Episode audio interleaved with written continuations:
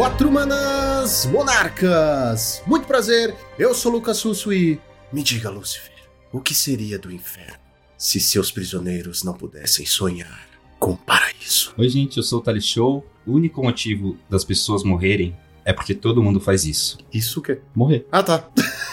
eu achei que ele tava fazendo alguma coisa na câmera e eu não tava vendo, pô. Aí ia ser maravilhoso. Já pensou, velho? Eu falei assim, ele. Faz isso, a pessoa É, ele tá, morre. tipo, levantando os braços, é isso, e caralho, mano. Saudações, jogadores e jogadoras. Aqui quem fala é Rua Navarro. E como já dizia Raulzito, sonho que se sonha só. É só um sonho que se sonha só. Mas sonho que se sonha junto é realidade. Sonho que se sonha só, é só um sonho sonha só. Mas sonho que se sonha junto é realidade.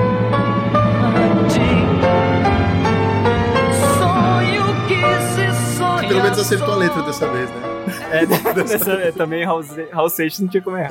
Exatamente, senhoras e senhores, hoje viemos aqui falar da série que está dando o que falar, dessa série maravilhosa e incrível, um sonho que se tornou realidade, chamado Sandman. E por que vamos falar dela hoje? Porque estamos em preparação aí para semana que vem já poder começar a falar da nova coleção. Vamos descansar com um dos nossos quadros, A Vida Além do Magic, onde falamos de qualquer coisa menos Magic, e a vez é do Sandman. E é tudo isso e muito mais logo depois da parte que falamos de Magic.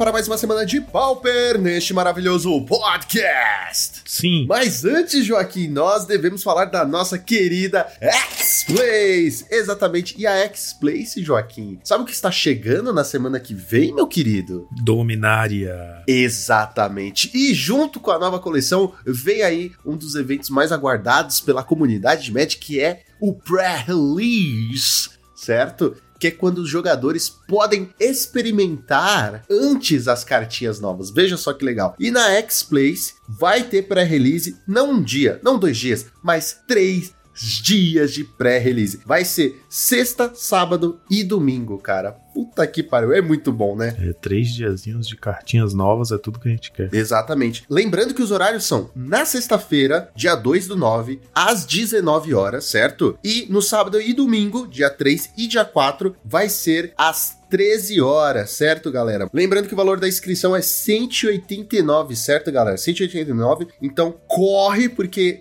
sério, esses ingressos esgotam, a galera gosta muito. E o mais legal, Joaquim, eu não sei se você tá sabendo, você devia saber, porque você faz parte do time. E isso também culmina com uma outra notícia que está no time. Mas nós estaremos em peso no pré-release, Joaquim, veja só, lá na X-Place. Como assim peso? Quem é que vai aparecer? Nós não teremos somente um membro jogando, mas nós teremos três membros jogando. Nós teremos o nosso querido e fofíssimo Charlinho, jogador aí do Pioneer, certo? E teremos também a adição de dois novos membros que entraram para o time, que é a Lu Novinha e o Charlão do Magic Noobs, cara. Olha só que legal. É, velho. Melhor forma de comemorar o time crescendo é todo mundo jogando junto. Exatamente. Eu vou estar lá só pra bater foto, mas se vocês quiserem bater uma foto comigo, eu vou agradecer também, porque eu nunca saio em foto nenhuma.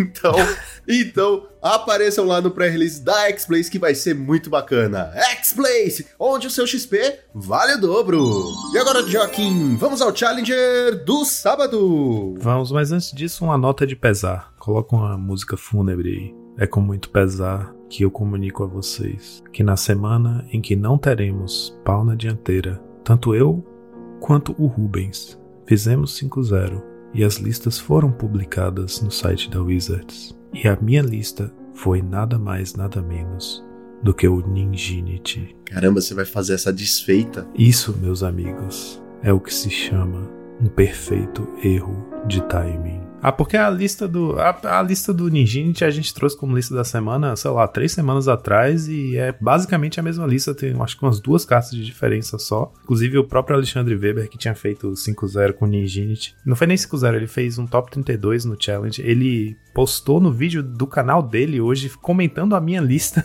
Então tá um metaverso do Ninjinity aí. Multiverso. Ele falou seu nome? Ninjinity. Falou seu nome? Falou, falou meu nome. Ah, então tudo Falou bem. o nome do Rubens também, então nossas listinhas estão sendo reconhecidas comunidade afora. Mas é isso, deem uma olhada lá nos 5 zeros. A gente não trouxe essa semana porque foram listas que recentemente foram é, listas da semana. Então a gente acabou pulando elas justamente na semana que a gente fez resultado. Então, voltando. Eu vou No deixar challenge isso. dos. Eu vou deixar isso. Desculpa. Não, é Foi muito engraçado. efeito. Não, vai Não, ser um não. novo efeito. Agora vai ser um novo efeito, vai ser isso aí. Ah, meu Deus do céu. no challenge do sábado tivemos. Aliás, no challenge do sábado e no domingo, o primeiro lugar foi do Hack dos Burn, que era um deck que tava apagadinho aí no nosso meta, né? Desde a entrada do Mono Red Blitz, o Hack dos Burn tinha dado uma sumida e agora voltou. Com duas builds diferentes, aliás. No sábado. É, Não é que ele é apagado, é que ele usa muitas daquelas cartas preta e branca, daquela coleção, né? De Nistrad.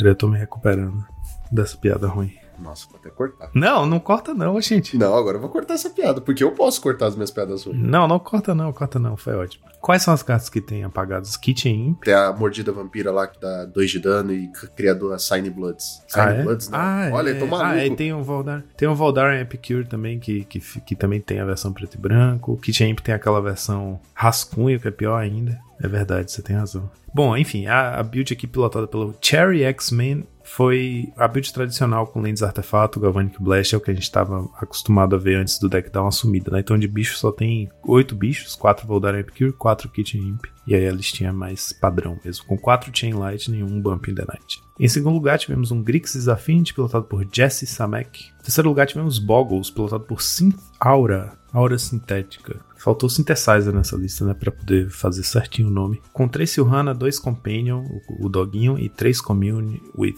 Spirits. Em quarto lugar, tivemos um Izzet Blitz, Olha só, outro deck que nunca mais tinha aparecido, pilotado pelo Against, Alexandre Weber. A lista dele é basicamente um Hot Dogs que ele fez um splashzinho azul, então a cor principal é totalmente vermelho, 11 montanhas, duas ilhas apenas, três da, da Dual Land Snow, né, Volatile Fjord e dois Esperance. E o que ele tem de azul no deck são dois Ciclopes, né, que faz o topo da curva lá, o bicho 1-4, é ruim de remover, mas também é meio lento pro plano do deck, então ele foi só com duas cópias. 4 Preordain para dar mais consistência, né? Melhorar as draws. E um Dispel no main deck, além de um outro Dispel no side e 3 Hydroblast também no sideboard. Então são só 4, 5. São só 7 cartas azuis no main deck. Então realmente só um splashzinho. O resto são cartas que a gente tá acostumado a ver da, do Hot Dogs, né? Monastery Swift Spear, Cunifind, Festival Crasher, Manamorphose, Apostle's Blessing, etc. Interessante essa, esse, essa forma de construir o deck, né? Porque ele basicamente está pegando o Hot Dogs, está dando um pouquinho mais de consistência na forma do Preordain, que seleciona suas draws, né? A- em troca de dar um, de tirar um pouquinho da velocidade, da exclusividade, né? Porque a base de mana com duas cores requer que você tenha um certo setupzinho nos primeiros turnos. Então, achei que essa consistência pode valer essa, essa troca aí. Em quinto lugar, tivemos um Boros Bully, pilotado por Ramuda, Bully Gates, no caso, né? Com 12 Gates no main deck. Ele tá splitando as remoções dele com dois Flame Slash, dois Bolts. Aí ele tem 20 bichos, bastante criatura, dois Guardian.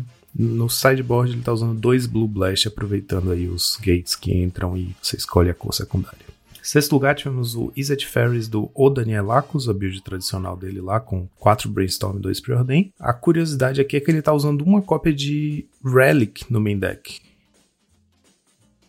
Esse silêncio representa nossa, os nossos pensamentos a respeito dessa Relic no main deck. Em sétimo lugar, tivemos um Temur Ponza, pilotado por Broa. Broa é meu conterrâneo, um jogador muito querido por ser uma pessoa muito gente boa e muito odiado por só jogar de LD na lojinha aqui de Salvador. Nossa.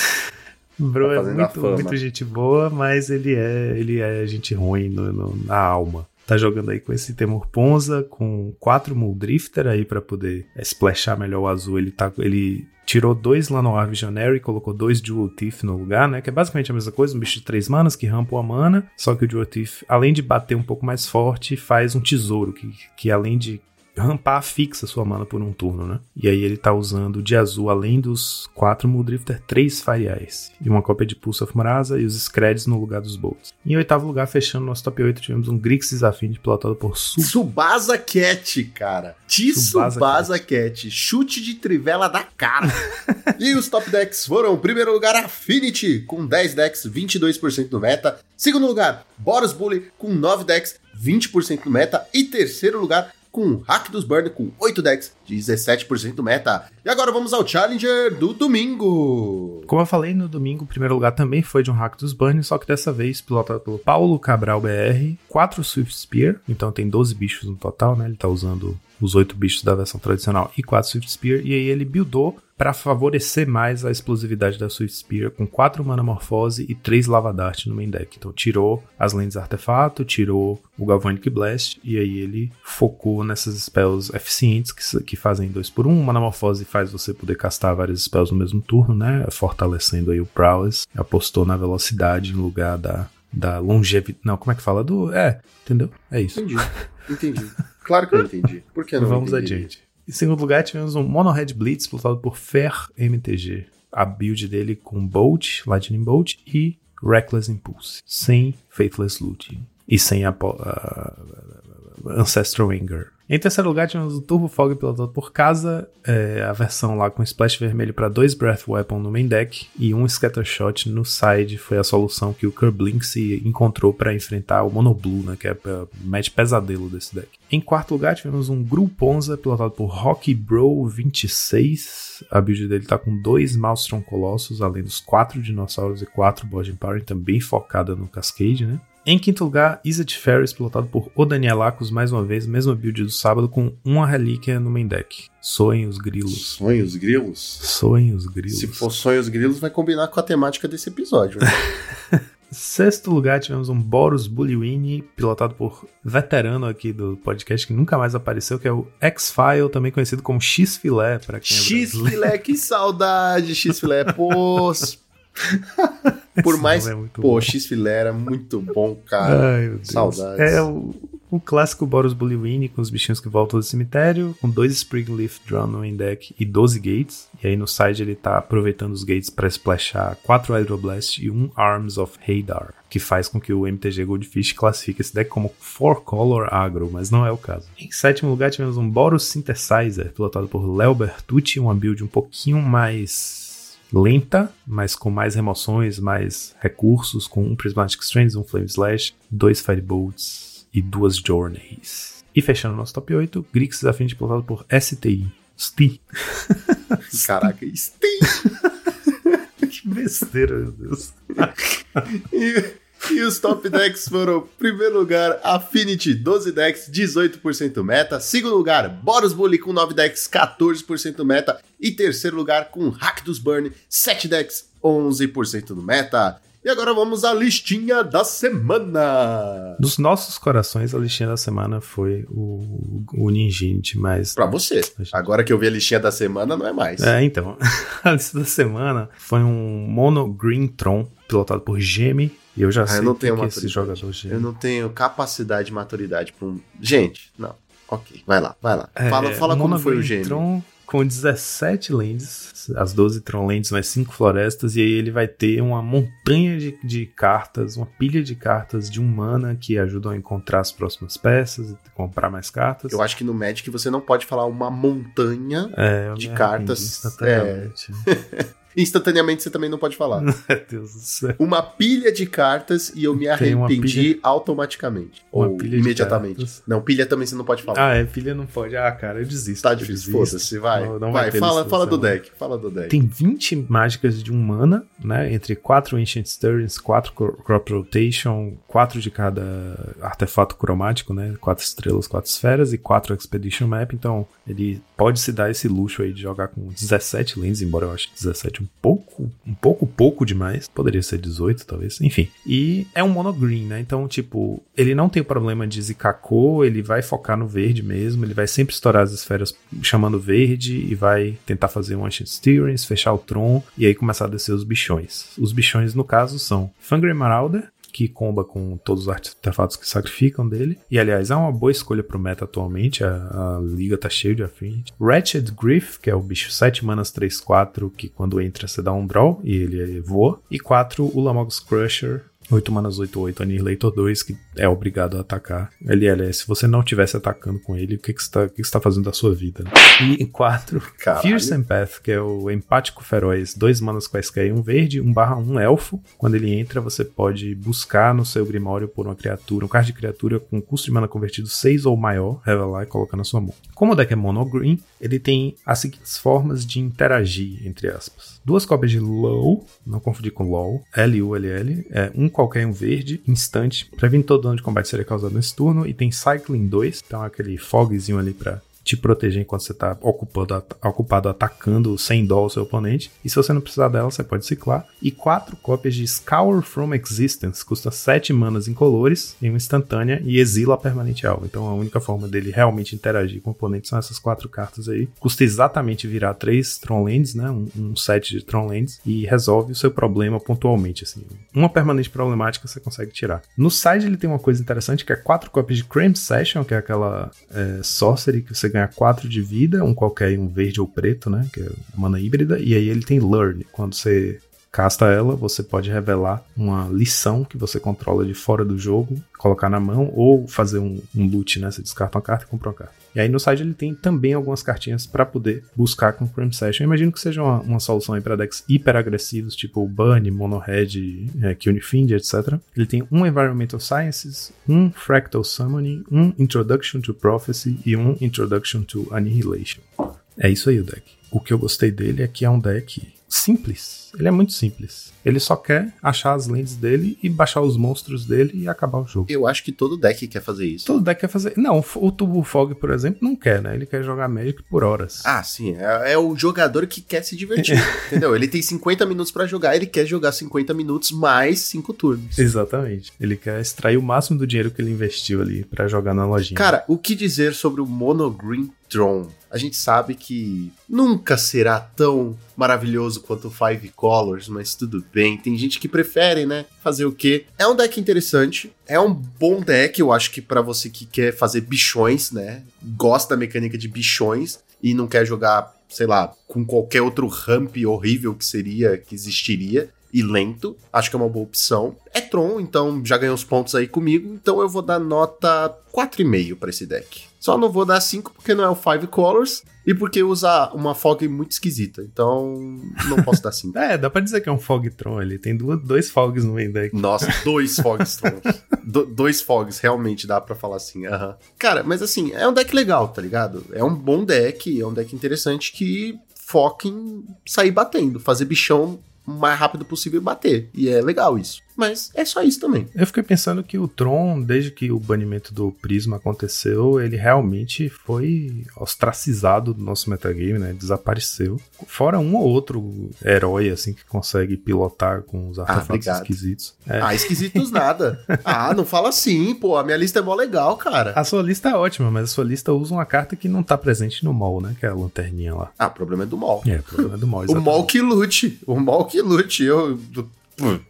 Eu acho que é isso. O que sobrou em termos de Tron, pra quem quiser usar Tron Lens pra castar mágicas caras, é, é isso, é essa abordagem aí, bichão, que eu acho que tem sua. Agora eu fiquei com vontade de trazer a minha lista de Tron. Pô. Você devia trazer, Lucão. Poxa, mesmo. Vamos fazer um, um pau na dianteira aí com. Eu, eu acho que a gente pode falar agora até, se você quiser. Vamos? Vamos, bora lá. Então, Joaquim, vamos para a listinha da semana 2. Dois, olha só.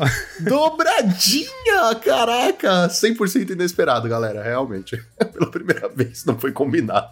Então, a listinha da semana que eu trago, Joaquim, é uma lista de Tron. Veja só você. Uma lista de Tron, Five Colors. Tô tentando ser você, tá? Tô tentando imitar você aqui. Five Colors, mas apenas voltada para o IRL, certo? Porque só tem, porque algumas cartinhas só tem no IRL, então o mal que se foda. Eu imagino que você falaria isso. Bom, na verdade, ela é uma lista tradicional que não tem nada de muito diferente, exceto que ela joga com quatro lanternas reveladora. Que funciona como 3 mana genérica, é um artefato, adiciona mana de qualquer cor e tem a habilidade de você pagar 4, virar, olhar a carta do topo. Se for um terreno, você coloca virado, senão você meio que dá um scry 1 decide se fica em cima ou embaixo, certo? E eu também utilizo aqui uma tocha, a tocha do pioneiro. Quatro manas, é um artefato equipamento que quando entra no campo de batalha ele te dá iniciativa. E é basicamente isso. O resto não importa o que ela faz, porque você nunca vai usar o resto. Como é mesmo o resto? Só atitude, curiosidade. o resto diz assim: toda vez que essa criatura se torna bloqueada, ela dá 2 de dano em cada criatura que a bloqueou. Equipar por 1. Um. Ah, certo. 100% inútil. E é basicamente isso. Tipo, as duas únicas novidades mesmo são essas duas cartas, que assim, se mostraram muito poderosas, na minha opinião. Não, tá, mas e de resto de artefato, o que mais você tá usando? O resto de artefatos eu uso o mapa da expedição e acabou. Só, né? Você não tá usando nenhuma pedrinha pra corrigir? mano? Não, eu, a única pedra que eu uso são quatro lanternas. E é claro que usando a mecânica nova dos gates. Tô usando Ah, os quatro gates do portão marinho, né? Que é a Trive Land azul. Dois portão do depósito. Que é aquele gate que gera incolor, filtra a cor. E se você pagar um virar e virar outro gate, você faz um tesouro. Então aí gerando mana colorida a rodo. Sim, de resto a lista é, a- é aquela saudosa lista do Fogtron que a gente via na época que o Fogtron, né? Tipo, Exato. Fogs, Impulse. Quatro, é, três barreira, quatro drifter, efemera, braid, impulse, moments peace, o flicker, tudo igual, canhonada, quer dizer, você pode pôr a breath weapon, né, mas é, independe aqui, eu acho. A desenrolar, eu uso contemplar o multiverso que te volta de jogos assim que você, mano, é muito forte essa carta, sério. E o resto é tudo igual, tudo igualzinho. Muda, não, não tira nem põe. É, essa lanterna, logo que ela foi spoilada, eu fiquei muito curioso pra jogar com ela, porque o efeito me pareceu muito forte, mas eu acho que não tem nenhum deck onde ela se encaixe melhor. Já testei ela até no Mono Black 2.0. Não tem nenhum deck que ela se encaixe melhor do que o Tron, porque o Tron é aquele deck que, quando você não tem nada pra fazer e muita mana sobrando no fim do turno do oponente, a lanterna é o sonho, né? Porque você vai rampar ou fazer scry, você tem sua land que faz scry, você tem a- o, o gate lá que faz mana, né? Que fica rampando quando toda vez sobra mana. Eu achei que ele casa muito bem com o deck, mas ficava na dúvida se era o suficiente quatro cópias dela pra é, resolver o problema do prisma lá de, de fazer o mana fixing, né? Mas pela sua experiência aí, você tá jogando com o deck há bastante tempo. Já né? tô jogando com ele há um tempo assim e, cara, não tenho me decepcionado, pra falar a verdade, certo? Eu acho que quatro lanternas é o suficiente. Eu já cheguei a ter as quatro lanternas no campo e fazer as habilidades no passe das quatro lanternas, Meu certo? Deus. Exato. Pra buscar o finisher. Então, assim, se eu encontrava a land, beleza, tô aumentando meu finisher aqui, que é o Holy Thunder. Se eu não era o, o Holy Thunder, beleza, mando pra baixo. E aí eu ia caçando assim, então se mostrou muito, muito forte. Ah, e ainda mais no começo do jogo, o gate que gera tesouro é muito forte também. Porque eu já cheguei a ter cinco tesouros, tá ligado? E pro Tron, ter cinco mana colorida ali à disposição é muito bom, cara. Sim, sim. Verdade, é mesmo. Esse gate meio que faz o papel de- do color fixing também. né? Exato. Legal, Exato. É, então, diante de todas essas coisas, eu só posso dar para essa lista a nota 5. Aê, se você falasse 4,5, eu ia falar assim, porra, tá me sacaneando, né? Só porque eu dei 4,5 pra sua lista, você vai fazer igual. Mas Não, é fiquei muito feliz porque, tipo, você conseguiu fazer rodar a lanterna, né? Que foi uma, uma carta que eu tava doido pra testar, tinha comentado com você, falar, será que essa carta roda no Tron e tal? E meio, meio na dúvida, assim, meio cético, mas pelo visto ela foi. Eu tô doido pra jogar, inclusive. Preciso comprar os mapas pra poder montar o deck RL. Então, depois dessas duas listas maravilhosas, só nos resta uma coisa. Continuar jogando de Tron. Continuar jogando de Tron, de bichão, de, de Five Color e, além disso, soltar a vinheta. Muito bom.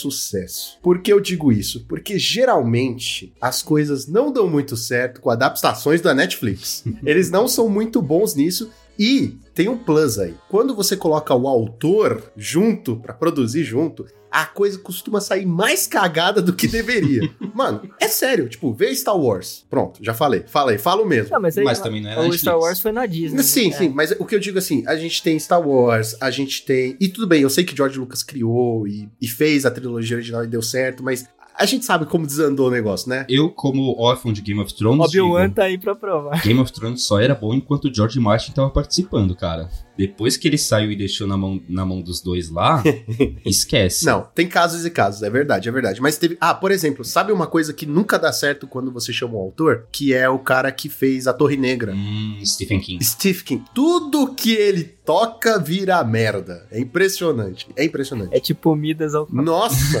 É um mito. Nossa, Basicamente. é o toque de merda. É basicamente. Toque de- de merda. Eu, eu tô realmente. É que o problema dele é que ele resolve se meter em cinema e, cara, vamos combinar? Ele é um escritor, cara. Ele não é, ele não é um roteirista especificamente, porque um roteiro você tem que adaptar de uma outra forma do que, um, do que um, uma escrita numa novela, né? Um livro mesmo. Quando ele vai se meter pra, pra tentar adaptar aquele sentimento de, dos livros dele pra uma tela, ele não consegue, ele não tem essa habilidade, ele não entendeu isso ainda, ele não sabe traduzir isso. Ele é incapaz. Ele é incapaz. Ele, ele é genial escrevendo. Eu já li algumas obras dele. Ele é genial. Sim. Mas, cara, quando. É sério, a Torre Negra, que eu acho que seria o cálice de ouro dele, que seria a obra-prima dele, o filme. Gente, vocês já viram esse filme? Não, eu não cheguei. Não vejam. Cara. Não Eu vejam. tive coragem. Não vejo. Eu quis destatuar minha pele quando eu vi essa porra de filme. Sério, foi muito ruim. Ah, você tem a eu tenho, eu tenho o K. Eu tenho o K e, e as escritas. é. Ah, é de lá É. isso? Hum. O K quer dizer destino, caminho, lugar onde você quer chegar. Enfim, a gente tá falando de outra série.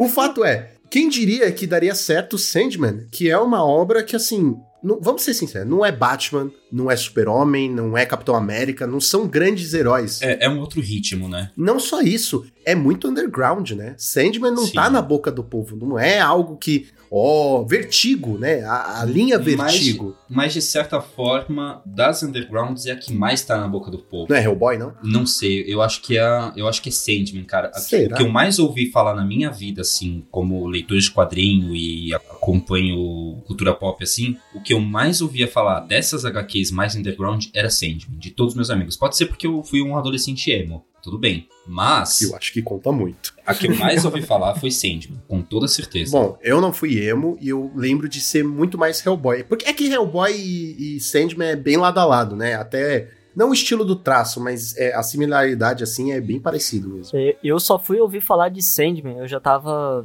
terminando a faculdade, tipo assim, no quarto, quinto ano da faculdade, através de um grande amigo meu, que inclusive eu vou deixar um abraço aqui pra ele, o Henrique, vai estar ouvindo Ó. esse podcast aqui, que ele é fanzaço. E aí ele que comentou, assim, eu nunca tinha ouvido falar, o que eu sabia de Sandman pra mim era Metallica, tipo, basicamente. E aí ele falou, não, tem uma HQ e tal que pô, se liga no- nos desenhos, sabe? Na, na parte artística da, da HQ, ele mostrou as ilustrações. E aí eu falei, caraca, que da hora, um dia eu quero ler isso. E esse dia não chegou até hoje, mas a série chegou antes. E aí eu falei, agora é minha É chance. tipo Senhor dos e Anéis, né? principalmente, Quem leu, leu. Quem É, não leu, exatamente. tudo bem. Agora tem o filme, foda-se. quem não leu tem um filme, exatamente. E aí, tipo assim, quando eu vi, inclusive que, acho que a gente vai até comentar sobre isso, mas que tinha muitas, muitas cenas até que eram realmente totalmente baseadas no quadrinho pra reproduzir, eu falei, cara, eu realmente vou assistir porque, pelo visto, eles vão ser é, fiéis, assim, né? É, da- eu acho que o que mais me chamou a atenção nessa questão de reproduzir. Eu, não, tô- eu também não li o quadrinho, mas. é Somos só três. Série. Nossa, Mas o que mais me chamou a atenção, assim, na questão de reproduzir cenas do quadrinho foi o Corinthians. Vou chamar carinhosamente de corintiano. Ah, tinha que ser, né? Tinha que vir a O piadinha. corintiano, ele, mano, ele. A expressão facial dele nos sorrisos, principalmente, Qual deles? em todos. É que tem o da boquinha e da, tem da boca Não. e da boquinha. Em Todos todos. É, em todos. A expressão, a expressão facial dele nessa hora, se você pegar nessas horas que ele sorri, né? Se você bater com cenas do quadrinho, é um negócio absurdo de igual. É absurdo. Pra mim foi o contrário. O que mais eu achei foda foi o Sandman. Não o Sandman, é, como a gente tava vendo, o ator. Mas quando refletia a imagem dele em algum lugar. Quando, por exemplo, quando tem uma passagem que ele tá olhando nas águas, né? Nas águas do sonhar. A gente já tá indo lá pra frente, mas, porra, É, não, a gente tá empolgado demais aqui, artisticamente falando, porque é incrível, é incrível. Mas ele tá se olhando, né, na primeira vez que ele vai voltar a navegar nas águas do sonhar, e você olha na água e você vê o, o que seria o desenho dele, né? Nossa, aquela cena me arrepiou. Não, aquela cena, cara, eu falei assim, os cara economizaram a vida toda pra fazer Sandman. Que não é possível que ficou incrível. Assim, porque é difícil você reproduzir uma imagem assim, ainda mais sendo um desenho, né? Algo mais gráfico. E, bom, estamos aí com o She-Hulk, né? Verde esquisito. Eles fizeram com tanto esmero que ficou tão vivo, tão bem feito, sabe? Não, e não só isso, é uma coisa muito. Não tem outra palavra, onírica, né?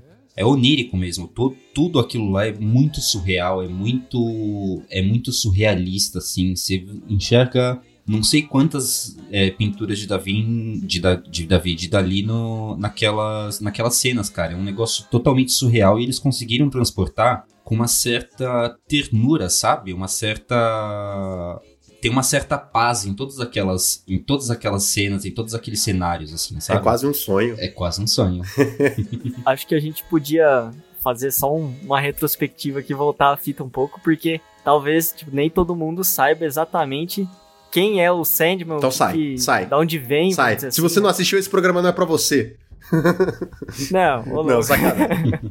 Pesado. Mas assim, basicamente, o, o Sandman, ele.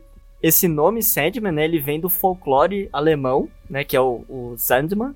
Que seria, tipo assim, uma figura, né? Que. que se eu falar alguma besteira, vocês me corrijam aqui. Ah, porra, eu Mas não assim, tenho ele esse tempo. colocava as mano. pessoas pra, pra dormir, não é isso? Com, ele tinha um- uma areia que ele colocava ali, a, jogava areia a pessoa dormia. é Na isso? própria, é, na própria série fala, ele é o Morpheus. O rei Ele é do o sonho. Morpheus. É, é o Morpheus. Ele tem o próprio, vários nomes. O próprio Morpheus, dentro da mitologia grega, ele também ele passava jogando um certo pó em cima das pessoas. Ele passava por cima da- das cabeças e ia espalhando a poeira do sono dele, assim, sabe? Então, se baseia muito nisso também. Até porque o alemão vem, da, língua, da língua grega, né? Aí, você viu? Você falando besteira aí, Luan.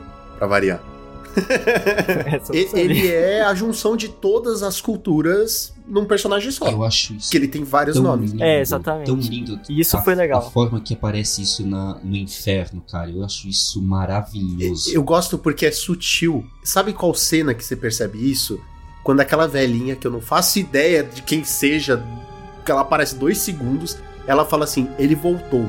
O Oniromante, o Morpheus, o próprio Sandman. Ela manda três nomes. É, Oniromante não é nome, eu acho. É, É- é um uma- poder. É um, um título, poder. né? É Tipo um assim. título isso. É o título. Não, é poder, não é? O Niromante é quem controla É, sonhos. quem controla os Não, não, sonhos, então, mas é tipo que assim, o, o, Oniromante. o Oniromante é um título. Entendi, entendeu? entendi. Mas é. É. tão foda, tão incrível, mano. Tipo, Sandman, ele é construído em diálogos, tá, gente? Então, se você vai assistir com alguém, assista com alguém que fique Sim. quieto. E o ápice mesmo é, como o Thales falou, né, dessa, dessa questão dos nomes, é realmente num dos episódios, né, onde o Sandman tá no, no inferno e ele encontra com uma mulher que tem uma relação com, com o É, passado. aí a dele, gente tá. Puta, a gente. E ela vira tá e muito, chama. a gente Não, tá muito ansioso, mano, mas- caralho. É só pra, é só pra fechar esse- essa temática, né? E aí ela pega e chama ele, né, pelo nome dele, né? Você vê que é de alguma cultura, É, de uma primordial, tribo né? africana, né? E aí ela vira e fala na- no idioma dela, chama ele por um dos nomes que você, é, deduzindo, né, pelo que aconteceu até agora, você fala, bom, é o deus, né, do, dos sonhos, né, do sono, alguma coisa assim. Só que na cultura da, daquela mulher. Lembra- né? vocês lembram o nome que ela chama Eu ele? não lembro Ah, do que ela chama eu não, ele. não lembro. Mas É muito eu acho essa, essa cena de uma delicadeza tão E não linda, só cara, isso, tão- tipo, Tão especial. ela assim. enxerga ele diferente. Ah, a gente vai né? chegar Então, nisso. Tipo, a, a- aparência muda também de uma pessoa pra outra, de acordo com a cultura. É muito, Não só de uma pessoa feito. outra, De de um tempos ser pra em outro também. De um ser pra outro, É muito, é muito foda. cara. Foi genial mesmo.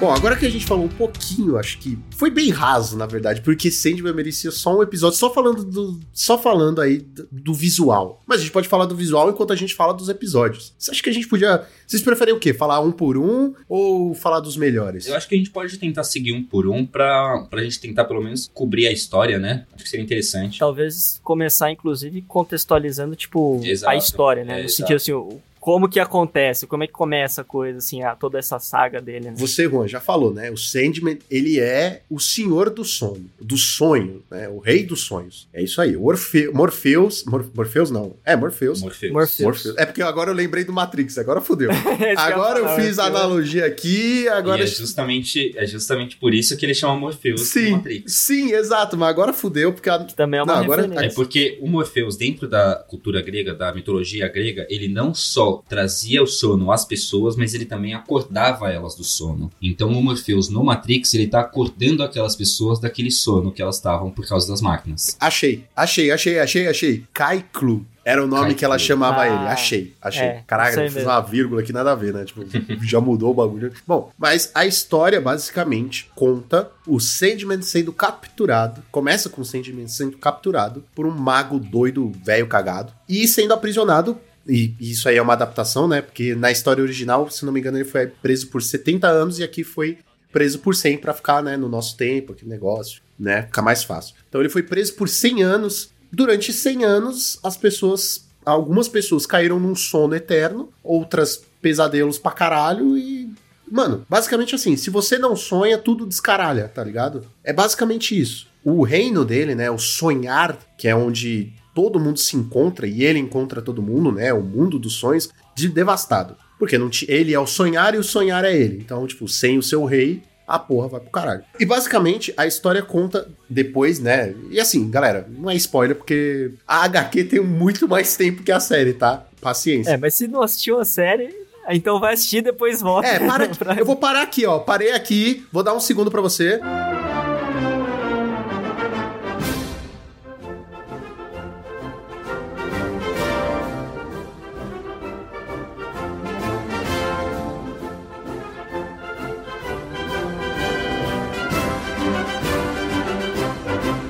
Pronto. Agora vai lá ver, voltou da série, vamos continuar. Mas conta basicamente a história dele voltando, é, se libertando desse cativeiro dele e indo em busca das joias, né, da- dos equipamentos dele que foi tirado dele enquanto ele foi capturado, né? Isso bem por cima. São três. Três, É, né, Lucão? o capacete, Que é- o elmo, quer dizer, o elmo, que é muito mais legal, elmo, chama de né? elmo, né? Apesar de que agora eu liguei com Vila Sésamo, tá, tá foda, não tá, não tá legal pra mim hoje.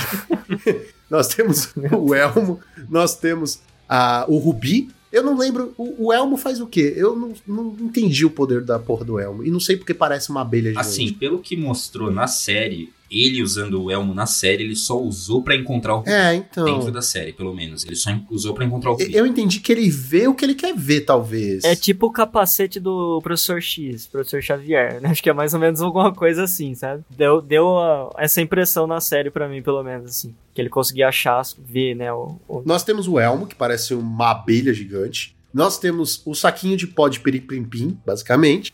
Que é a areia, areia. dos sonhos. Pó de mico, pó de, é, pó de mico.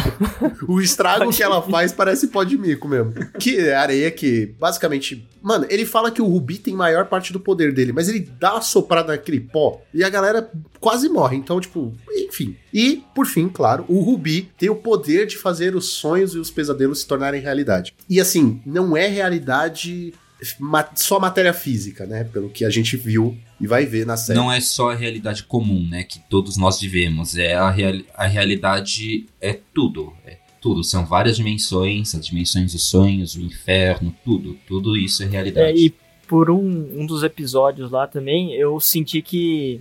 E isso entra um pouco nessa questão da, da realidade, né? Ela meio que controla essa questão de a verdade se revela e a verdade se oculta. Tipo assim, aquilo que é, na verdade, aí no sentido daí trazendo, né? Ela se manifestando na questão de real ou irreal. Então acho que ela vai não só nessa questão real versus real, mas também verdades e mentiras, né? Coisas ocultas e coisas que estão sendo que eram ocultas e vêm à tona, né? Esse resumo, ele é basicamente assim, primeiro episódio até o, se eu não me engano, quinto. É um resumão, gente, beleza? Tipo, tem muito mais coisa que entra aí, detalhes e tal. Mas assim, o primeiro episódio é só ele sendo capturado e a gente. Esses 100 anos de, de clausura dele, né, basicamente. Mas assim, é engraçado porque é a primeira vez que eu vejo um episódio em que o primeiro episódio fala pouco do personagem ou o personagem principal fala pouco. Porque ele literalmente fica em silêncio durante 100 anos.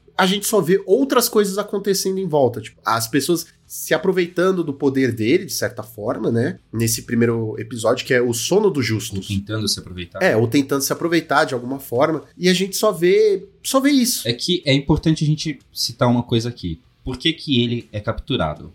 Ele é capturado por um, por um mago no século XIX, né? Roderick Burgess. Isso, Roderick Burge- Burgess. Ele é capturado por esse cara por quê? Esse cara ele perdeu um filho na numa guerra que teve, não, não lembro o que. Primeira guerra, na Primeira Guerra Mundial, se não me engano. Foi alguma batalha, né? É. É, primeira Ah, não, batalha não. dentro da O guerra, né? navio dele afundou. O encoraçado Ah, dele tá. afunda. Ah, tá. Então é no, no começo do século XX. Por que que esse Roderick Burgess queria, queria capturar... Ele não queria capturar o Sandman, ele queria capturar a Morte, a irmã do Sandman. E quando a gente diz irmã, é literalmente a irmã, beleza, galera? Irmã, é, literalmente, a irmã. literalmente. Pra que a Morte trouxesse o filho dele de volta.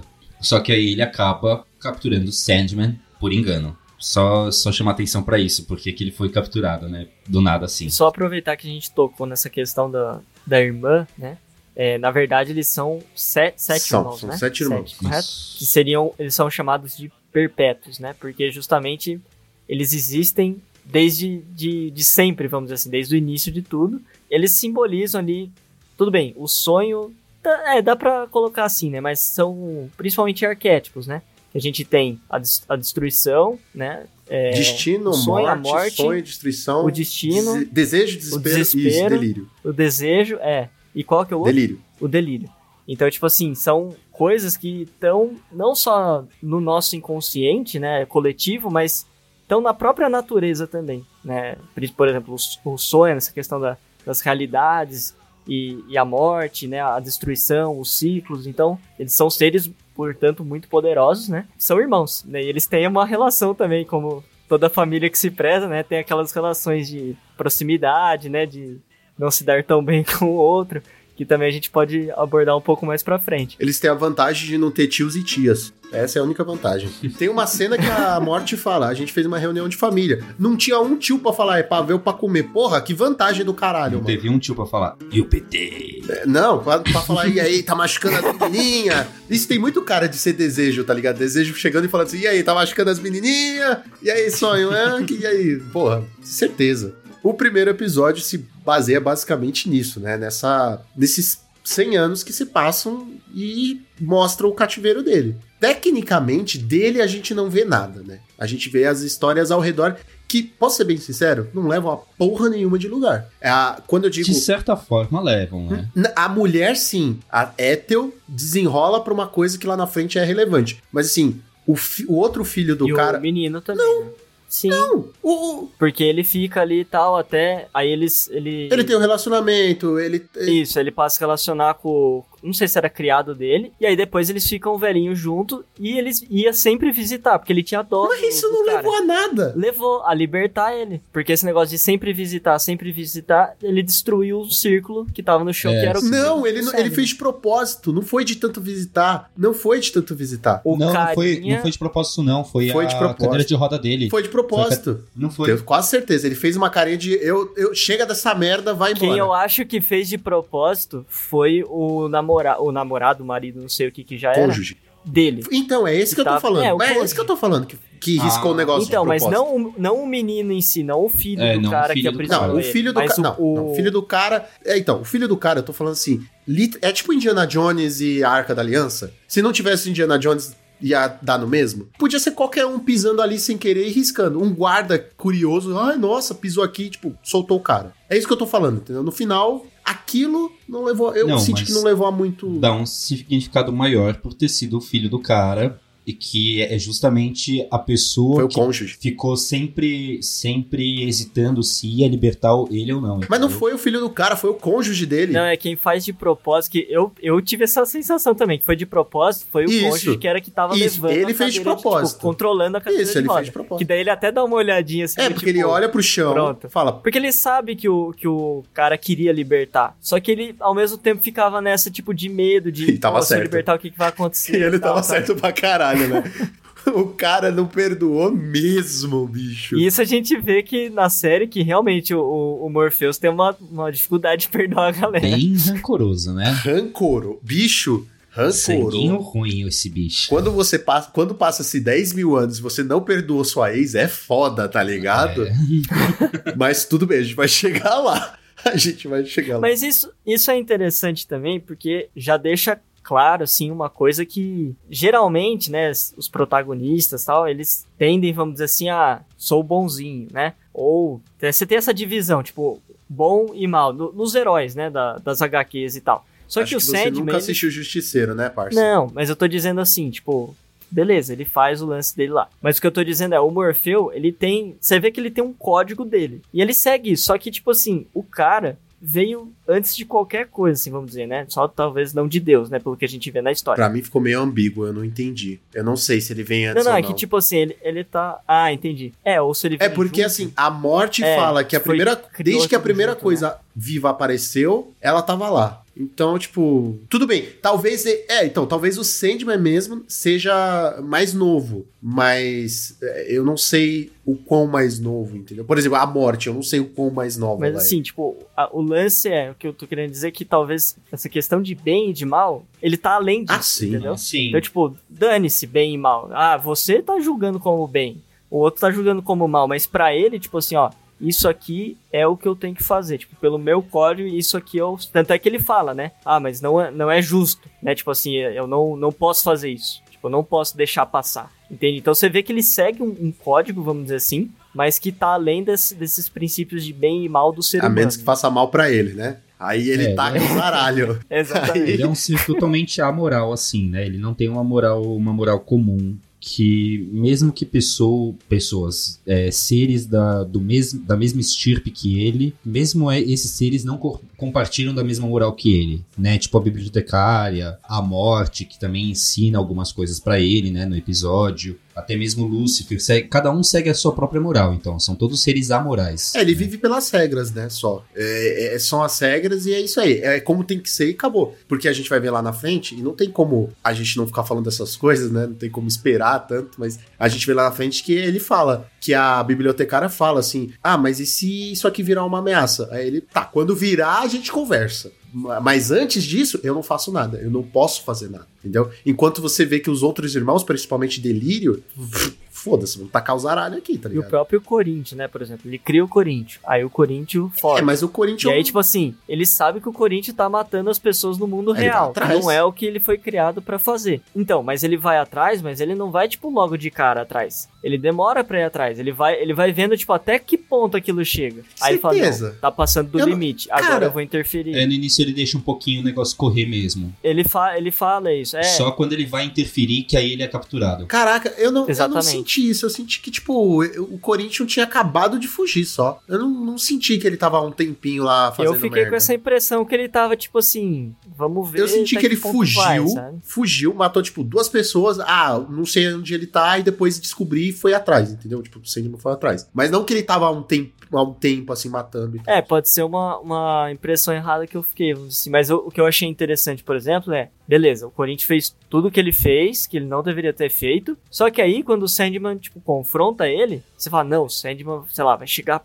pistola, porque o cara violou, não, não. tipo, o Sandman fala super de boa, sabe? Exatamente compreendendo, é quase uma, uma relação, tipo assim, Deus e a criação dele, a relação é exatamente essa, você vê que o Sandman, ele tem um sentimento de amor pelo Corinthians. Também, tipo, mostra uma, uma piedade, uma compaixão pra, pra com ele. E reconhece que, tipo assim, ó, se você errou, eu errei, porque fui eu que E até o fiz. final, né? Então é muito bonito essa Mesmo parte. depois de o quê? 100 Até o anos, final. um pouco mais de 100 anos, fazendo merda, o Corinthians matando a geral, ele no final, não é que ele perdoou, porque ele não sabe o que é isso, mas ele com carinho desvive Corinthians. Dissolveu, cara. Não, calma, que isso não foi o pior. O pior foi com o fantasma, mano. O fantasma, eu, eu, eu olhei e falei assim: caralho, caralho, zero, zero compaixão aqui, né? Nem falou, ô moça, olha pra lá. Não.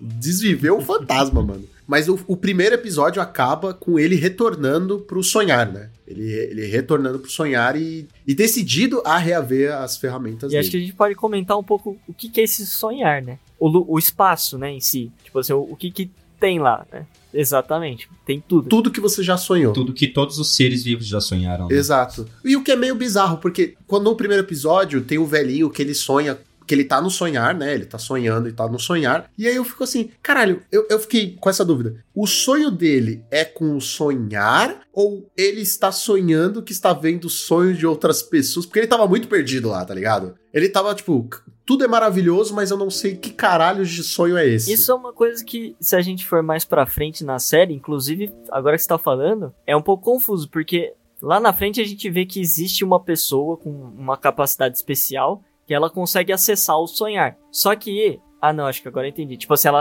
ela com essa capacidade, ela consegue acessar o palácio do não, Morpheus. não, mas não só A pessoa, isso. quando sonha, ela vai pro sonhar, mas não pro palácio dele, tecnicamente, É, né? é que o que ela tem, na real, é um controle sobre o sonhar, né? Então ela. Ela é tipo um não Morfeu miniatura. controle- É, ela é um Morpheus mortal, né? Ela tem um controle sobre o sonhar também. As pessoas, elas simplesmente são jogadas no mundo do sonho quando elas dormem, né? Mas ela não, ela consegue entrar quando ela quer, ela consegue ir pros lugares que ela quer dentro do mundo do sonhar e sair quando ela quer também. Então, Isso é que eu fiquei confuso com o fato assim. Sem autorização do Morpheus. Mas eu fiquei confuso com o negócio assim. O sonhar, cada um tem o seu? Ou, tipo, tá todo mundo sonhando junto? Pelo que eu entendo, as pessoas elas são todas jogadas no sonhar, no mesmo sonhar, quando elas sonham. Só que são lugares diferentes e criações diferentes do Morpheus, entendeu? Ele, quando elas entram no sonhar, elas, elas estão em, algum, em alguma região específica do reino, entendeu? Eu acho que é, é alguma coisa nessa linha, só que, vamos dizer assim, são duas coisas ao mesmo tempo. Ao mesmo tempo que são lugares diferentes, são o mesmo lugar. Só que um lugar meio que não tem um contato com o outro. Tipo assim, pra pessoa. Só que eles estão no mesmo lugar, mas não estão, vamos dizer assim, entre aspas, né? Então, é isso que acontece, por exemplo, essa, essa menina que tem essa capacidade de, de controlar o sonhar, ela justamente consegue fazer isso na série, né? Ela faz um sonho de uma pessoa, conversar com o outro, conversar com o outro, então ela liga três, quatro sonhos, e de repente as pessoas que estavam em sonhos separados, tá tudo, tipo, misturado, uma bagunça só, né? Mas se a gente lembrar que todos são sonhar, mas que é ela que rompe essas barreiras, vamos dizer assim, entre o sonho de uma pessoa e outra, é como se, ao mesmo tempo que uma pessoa, quando tá sonhando, tá no mesmo lugar que a outra, ela também não está. Tipo, é. Não sei se ficou A claro. gente já pode falar que Sandman é foda só por desenvolver essa conversa maluca, né? Ficou meio bizarro. Porque, assim, o, o mais legal de Sandman aqui, pra mim, é a filosofia. Porra, eu acho, acho do caralho, mano. Ficar É, qualquer filosofia que, que se ligue a sonho é muito legal, né, cara? Por exemplo, aquele, aquele pensamento do monge budista que meditou por 100 anos e sonhou que era uma borboleta. E aí, quando ele acordou, ele não sabia mais se ele era um humano sonhando que era uma borboleta ou uma borboleta sonhando que era um monge budista. Você tá falando do Ah, Raul não, isso aí, Seixas. é- na verdade é um. É, na verdade é a música do Raul, ó, de novo Olha Raul aí. Seixas entrando aqui na, na cena, mas é baseada, na verdade, num conto taoísta Ah, do sim. Chuang-Tzu, Ah, tá. um sábio Ó, taoísta. cuidado que você vai falar aí de cultura oriental, porque o nosso Juanito aqui é Juanito, então. ninja. Ninja samurai, tá ligado? Era uma vez um sábio chinês que um dia sonhou que era uma borboleta voando nos campos, pousando nas flores, vivendo assim um lindo sonho. Até que um dia acordou e pro resto da vida uma dúvida lhe acompanhou. Se ele era um sábio chinês que sonhou que era uma borboleta, ou se era uma borboleta sonhando que era um sábio chinês. Se ele era um sábio chinês que sonhou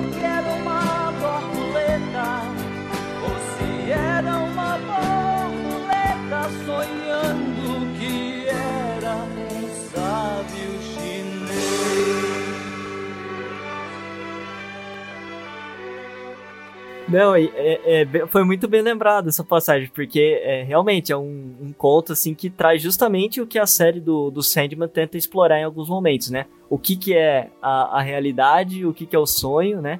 A gente vê o Morpheus brincando bastante com isso algumas vezes com, a- com algumas A pessoas. série, ela te joga nos momentos que você fica completamente perdido. Aquele episódio, A Casa das Bonecas, que. a- eu sei, a gente tá se adiantando, eu tô me adiantando aqui, mas é só pra falar disso, depois a gente volta. Que ele. Que a menina entra na casa. E aí tem o cara que é. é Drag Queen? Ele é drag queen? Eu não lembro agora. Ele é drag queen. Aí tem as meninas que são a Vandinha da família Adams. Aí tem a Barbie e o Ken.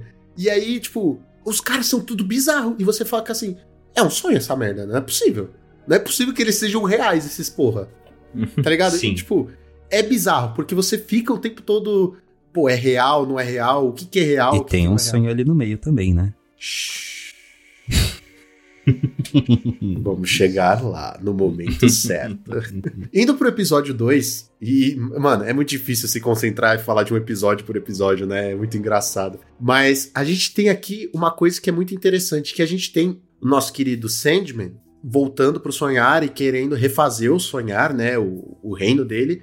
E aí ele vai encontrar uma dupla de irmãos que eu não esperava e me levan- levantou muitas dúvidas, que é Caim e Abel. Eu adorei o núcleo deles e a dinâmica deles diária, assim. Eu acho genial, genial. Foi incrível. Mas por um momento, você ficou na dúvida, tipo, é Caim e Abel? Ou é alguém que sonhou com Caim e Abel? Ou um Morpheus que fez Caim e Abel, jogou na Terra e eles Se voltaram? a gente levar os sonhos como um sistema de crenças também, Aí a gente cai no outro livro do Neil Gaiman, Deuses Americanos. É, então, é, é isso que eu queria, é isso que queria entrar mesmo. O Deuses Americanos, ele se base, ele não é, ele não é uma coisa solta assim, não. Ele tem uma, ele tem uma base teórica, de certa forma teológica, religiosa muito forte, muito forte. Eu como eu sou estudante de magia de caos.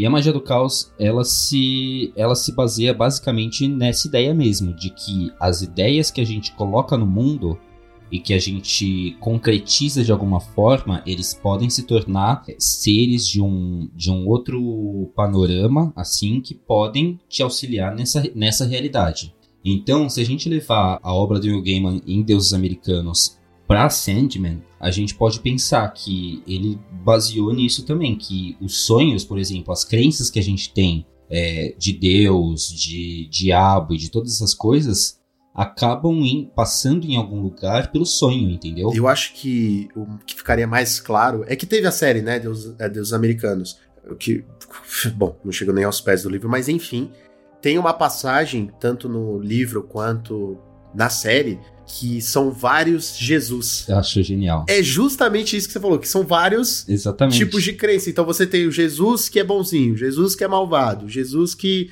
porra, que é o cara dos milagres, o Jesus que é um filósofo. Então, tipo, é genial, isso é genial. Então, eu fiquei. Então, por isso me levantou essa dúvida. Tipo, esse Caim e Abel, por mais que eles sejam, tenham os nomes e sejam os primeiros e fiquem se matando o dia todo. O que me deixou na dúvida foi a orelhinha de elfo, tá ligado? E quando tem orelha de elfo, eu desconfio. Mas eles têm, eles têm. Sacana. Porque a Lucien, que é a Não, vi, também vi tem orelha de elfo. Mas ela é uma elfo legal, então tudo bem. Mas assim, levanta essa dúvida, entendeu? Tipo, eles são seres, não são seres humanos. É interessante ver. É, eles podem ter sido criados pelo Morpheus, né? E terem sido inseridos na mente humana Faz sentido. nessa época que a história de Caim e Abel surgiu, né? Pode ter sido. Porque, por exemplo, você tem a questão, né, do. Tá, estava falando, né, das egrégoras e tudo mais, né? E, e isso ser alimentado, né, justamente com a energia, com a crença. E, e ou não, né? E com o tempo desaparecer, entre aspas, né? Porque fica, acaba ficando no, no inconsciente coletivo, que isso tá no universo todo. Mas você tem, por exemplo, isso também, né? A pessoa, por exemplo, quando ela sonha, ela, ela acessa esse inconsciente. Só que o inconsciente coletivo inteiro tá dentro do inconsciente dela também, né? Uma coisa assim. Então ela pode, ela pode acessar isso. Né? E se ela acessa esse símbolo, por exemplo, existe um símbolo universal, vamos dizer, de alguma coisa. Né? Esse símbolo, sei lá, a coruja, por exemplo, é um símbolo. Ela, ne- nesse símbolo você pode trazer né, algumas, algumas qualidades, enfim, que são expressadas naquele símbolo. A mesma coisa, por exemplo, Caim e Abel. Né? Então, se a pessoa acessa esse símbolo de algum modo, pode ser sonhando, pode ser meditando, pode ser entrou em contato com isso, E ela entende, né? Ela, ela pode trazer isso pro plano que ela tá, vamos dizer assim, né? Manifestar aquilo dentro do plano que ela tá. Então eu, penso, eu pensei que também poderia ser algo nesse, nesse sentido. É uma relação mais ou menos assim. E aí a gente também tem o fato de que, cara, eu achei isso. Foi a primeira vez que eu me liguei a algum personagem em segundos. Que foi a porra daquele dragão que era uma górgona. Era, era o quê? Era um. Era uma, Era uma górgona, É, né? uma Eu acho que era. górgona, O bicho apareceu. Ah, não, era uma Gar- gárgula. isso, isso. Isso, Uma cara. górgona Exato. não. Górgona é o... É, górgona cabelo de cobra. Cara, a medusa. O bicho apareceu 5 segundos, fez uma gracinha e conquistou o coração. Porque logo em seguida a gente tem o Sandman sem poderes, basicamente. Com, com poder, né? Com um certo nível de poder mais fraco. E ele precisa de um pouco desse poder de volta. E ele vai buscar essa górgona que ele deu de presente pra Caim e Abel. E eu senti, eu não sei vocês, mas eu senti que enquanto aquela górgona tava viva e, e era adulta, Caim e Abel não se matavam ali. Tipo, não com a mesma frequência que depois aconteceu, entendeu? Que, tipo, é revelado, sabe? Eu, eu sinto que aquilo era um meio termo que apaziguava essa disputa barra raiva. Eles pareciam estar vivendo numa certa paz, né? Na, na hora que a, a, a gárgula tava viva. É, então, eu fiquei assim, porra, parecem que são irmãozão. Tá? É, Caim e Abel, mas fizeram as pazes. Fizeram as pazes, e aí não se matam. E aí o Sandman fala, eu preciso pegar o presente de volta. E aí eles absorvem a porra da... Mano, eu fiquei assim, não acredito, eu acredito. Ah, e isso é uma coisa que. Eu, eu fiquei com esse entendimento, pelo menos. Não sei se vocês também. Mas que nem tudo no sonhar é criação do Morpheus. Mas aquilo que é criação dele guarda um pouco do poder dele próprio nessa. Ah, sim. em si, vamos dizer assim, né? Vocês ficaram com essa impressão? Porque ele, ele poderia ter absorvido qualquer coisa. Mas ele assim, falou- tipo, sei lá, uma Não. parede. Ele falou, não, não, ele falou. A, a ele é não, criação. ele falou, ele falou assim, não posso, ele, ele ia tentar absorver o palácio, mas estava quebrado. Esqueceu? Ele fala assim, eu, ele fala assim, eu preciso absorver alguma coisa. Aí ele fala, ah, aí a Luciana fala, mas tudo sonhar é você criou. Aí ele, eu preciso de algo que não Ah, esteja então é quebrado. Entendeu? Senão ele teria Pô, absorvido. o Caim e o- Abel, então tava. Não, então por isso que ele foi atrás da gárgula, porque ele sabia que Caim e Abel estavam cuidando muito bem daquela gárgula e que ela não estaria destruída Pode de forma ser. alguma. é. E aquele negócio, não quer, eu sei que ele cria os sonhos, mas eu acho que ele não cria todos os sonhos, né? Eu acho que depende. Tipo assim, eu não acho que ele criou o verde do viol- violinista. É, Eu acho que foi uma tempo, coisa- né? Pra criar o verde? De criar todos os sonhos, cara. Assim, ele teve Cara, uma eternidade, né, que- bicho? Então ele tem tempo pra caralho. Não, Mas- agora que você eliminou essa, esse entendimento que eu tinha ficado, eu acho que então, tipo, tudo foi ele que criou mesmo, velho. Então, eu não sei por que. Então, por que ele não chegou então? Caim Abel, eu tenho uma boa e uma má notícia. Qual que vocês querem? tipo, vocês nunca mais vão brigar. Yeah! Ai, qual que é a má? É, yeah! Entendeu? Tipo, Não, não entendi. se Caim e Abel assim? eram um sonho, são sonhos, ele podia ter absorvido Caim e Abel. Ou a casa dos.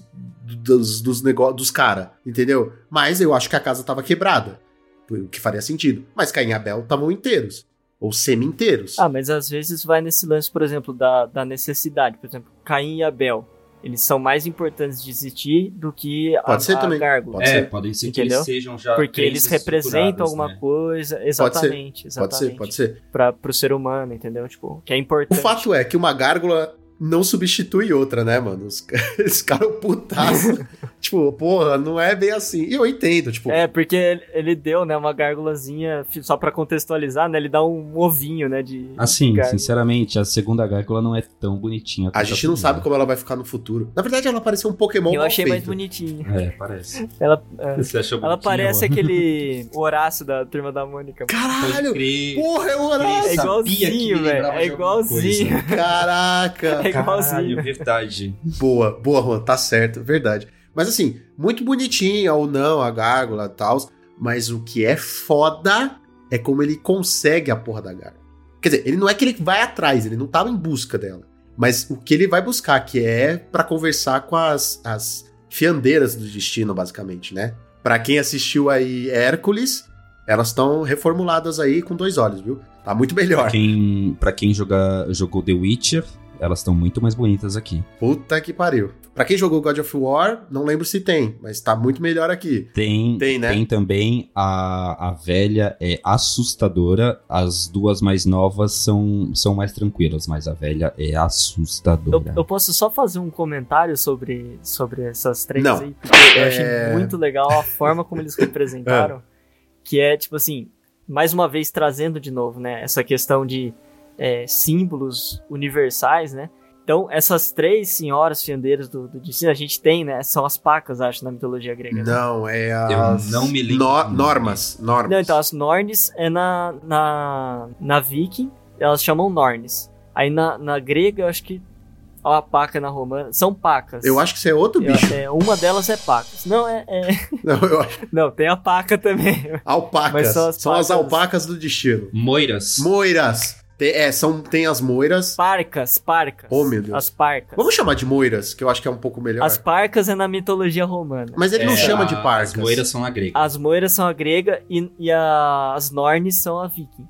Uma coisa que eu achei interessante foi o como eles representaram, né? Elas são três mulheres, só que elas não são três mulheres da mesma idade. A gente Elas tem são três que são uma e é a uma que são três. isso, exato, muito bem colocado Isso é também. foda. E ao mesmo tempo elas têm idades é, diferentes, vamos dizer assim, né? Representando de novo, né? Aquela questão do símbolo. Então, a gente tem uma donzela, temos a mãe e temos a velha. Caralho, que ele podia ter falado exatamente- senhora ou vó. Não, ele escolheu a palavra velha. Não, é que não, no não, mas na é própria porque... mitologia ela se chama crone. É uma palavra que se usa pra velha, tipo, aquelas velhas bem acabadas mesmo. Então, tipo, crone, velha, é velha. É porque se a mesmo. gente pega a mitologia, a mitologia céltica, né, eles, eles colocam justamente os três aspectos da grande mãe, que é a donzela, a mãe e a velha. Então, isso, eles, eles trouxeram isso na série, sabe? Eles juntaram tudo isso, que eu achei muito genial. muito E genial. elas, mano, uma coisa que me deixou arrepiado é que quando uma fala, tipo, troca pra outra assim, tá Troca ligado? pra- É, sim, você nunca sabe quando uma tá falando. Exato, e é muito bizarro. Não, até porque ele tem que buscar os- as oferendas, né? Que é ele e ele e é Que justamente também é fantástico. e é nessa essa cena que eu falei lá, na- lá atrás, que é ele se olhando no reflexo, né? No, no mar dos sonhos. Que, mano, que cena primor- primorosa, viu? Que cena. Porque primeiro ele vai atrás da encruzilhada, no sonho de um camponês. Ele vai atrás de uma forca, no sonho de outro. Do sacrifício, do sacrifício, que, né? Que aí ele que, se que é coisa de né? mitologia nórdica, né? Porque em busca do conhecimento você tem que fazer um auto-sacrifício. E- Odin sendo enforcado, Exato, enfor- mano. empalado, né, na Yggdrasil. Não, é enforcado, não é enforcado? Eu acho que é enforcado. Não, é enforcado, né? É enforcado. É, ele é enforcado no... É, ele é enf- Ele se enforca, não É, ele não mas se empala. ele é não. os- Não é os dois? Não, não, ele se enforca e arranca o olho. É, o olho ele meio que perde, né? Quando ele, pe- ele pede a onisciência e ele perde o olho. Que eu Ah, saiba. achei que ele É, tinha tem que doar. que ele tinha né, doado. Mas enfim. ah, É, ele tem que, enfim, tem ele esses faz dois, um auto-sacrifício. E aí tem que, tem que buscar a cobra porque é símbolo de transformação e por aí vai. Que tem o ovo lá. Não, não sei por que, que tinha um ovo de gárgula De gárgula É. no ninho da no meio da cobra. cobra, mas tudo bem. E ele oferece tudo isso, né, pras três é, moiras, ou como vocês queiram chamar. E, cara, aí começa essa discussão, né? Ele, ele só tem. Mano, é muito bem feito. Porque ele só tem direito a três perguntas. E você fica com o cu na mão, tipo assim, o que, que ele vai perguntar? Como é que ele vai perguntar? Porque quem jogou já videogame e tem essas porra de desafio, fudeu. Você quer perguntar tudo, tá ligado? Você quer saber tudo. E quem é formado em, em filmes de comédia, a primeira pergunta sempre vai ser: mas só três? É, sim. Sempre. Essa foi sua pergunta? Caralho, é sempre assim. Não, e o pior Por é que só- o Morpheus ele vai meio que assim, né? Não, mas elas foram legais. Mas elas foram legais pra Elas pra caralho. ele, elas eram boas Mas pra elas ficaram pistola. Porra, ele, ele cometeu o mesmo erro três vezes, bicho. Mas É, elas, nossa, elas passaram muito pano. Muito pano. Começa perguntando do, do, do pó, do pó de pirim-pim-pim, da areia. E aí, ela, eles, elas falam, né? Ah, tá com a Joana Constantine. Ah, e aí ele dá, dá a primeira bola fora. Ah, mas ainda tá com ela? Não, só três perguntas. É, Passou o paninho, passou o paninho. Depois ele pergunta do Rubi ou do capacete? Do Elmo, isso, do capacete. Pergunta, e aí ela, elas falam: foi trocado por um demônio. Mas qual demônio? Aí paninho com veja, tá ligado? Paninho com veja. Porra, mano. E depois pergunta do Rubi, né? O que que aconteceu. Aí fala, ah, passou de uma mãe pra um filho. E aí ele, ah, mas ainda tá com ele. Ca- Mano, na terceira eu já tava, para, cara, para, que elas vão cobrar um bagulho que você não vai poder pagar, caceta. Você é burro, que loucura. É isso. Eu, eu tava assim, para, para. Você tá fazendo merda, tá ligado? Cara, ela- é, Mano, é o cara que gosta de insistir no erro, né, cara? ali, ali ele interpretou um personagem de RPG. Ele é o ligado? puro adolescente. É. Ele é o puro adolescente, cara. Ele Puro fica empurradinho, Realmente. ele insiste E, no e erro. ele não é tão mais. Não é dos mais novos, tá ligado? Ele acho que deve ser o terceiro mais velho, não é? Deve ser. A, a morte é a mais velha, o destino deve ser o segundo, né? O segundo mais velho, ele deve ser o terceiro, quarto, por aí. A destruição, acho que é mais. velho. Será? Depende do que você entende por destruição. Não, porque, tipo assim. não, um ser tem que caçar o outro no mínimo pra ter algo se destruindo. Mas antes de um Não, ser não, matar tipo, o a outro. destruição ela independe da vida, né? Tipo assim, um planeta, por exemplo, uma- um pedaço de rocha, eu posso Mas eu acho a que rocha, não é. Mas se você considerar, por exemplo, o que a morte falou, que ela existe desde que a primeira coisa viva existe. Exato. Então, a destruição ela tem que existir desde que a primeira coisa foi construída. Você Ou- entendeu? Porque todas essas coisas ou elas, morta. elas vêm dualmente, assim, entendeu? Ou morta, não é? Não, então, mas aí, de- mas aí a questão da, da construção é relativo, né? Por exemplo, você de- é, depreende do, do contexto ali das conversas que existe Deus, na- né? Então, assim, e que Deus criou o universo e tudo mais. Então, assim, isso, isso foi uma construção, vamos dizer assim. Então, você tem criação, né? Exatamente. Você precisa, pra destruir, você precisa criar, na verdade, não, não construir. Exato. dizer. É ó, isso, ó, isso. achei, Então- achei. Por ordem de nascimento, é o irmão do meio dos, entre os perpétuos. Ele é o do meio. São sete. É, ele é o do meio. Ah, é o abandonado, famoso. O do meio é sempre o largado. É o esquecido. Ah, é. esqueci. Não sei, Eu eu, não sou sou mais velho, meio. então foda-se. Eu também sou mais, o mais velho. velho é sempre o mais cobrado. O do o mais novo é sempre o, o mais o que mais passa pano. E o do meio é o esquecido. É, por isso que ele tá desaparecido, vocês estão ligados, né? é. Ele que tá desaparecido. Eu achei a que o pródigo era... que ele sumiu era a morte. É. Qual que é a ordem? Não, o pródigo gente- também sabia. O pródigo não, o, o Sandman também sabia. Ele, ele, pergunta, ele pergunta pra morte. Ele pergunta pra morte, inclusive. O, o sonho é o, quatro, o quarto, então.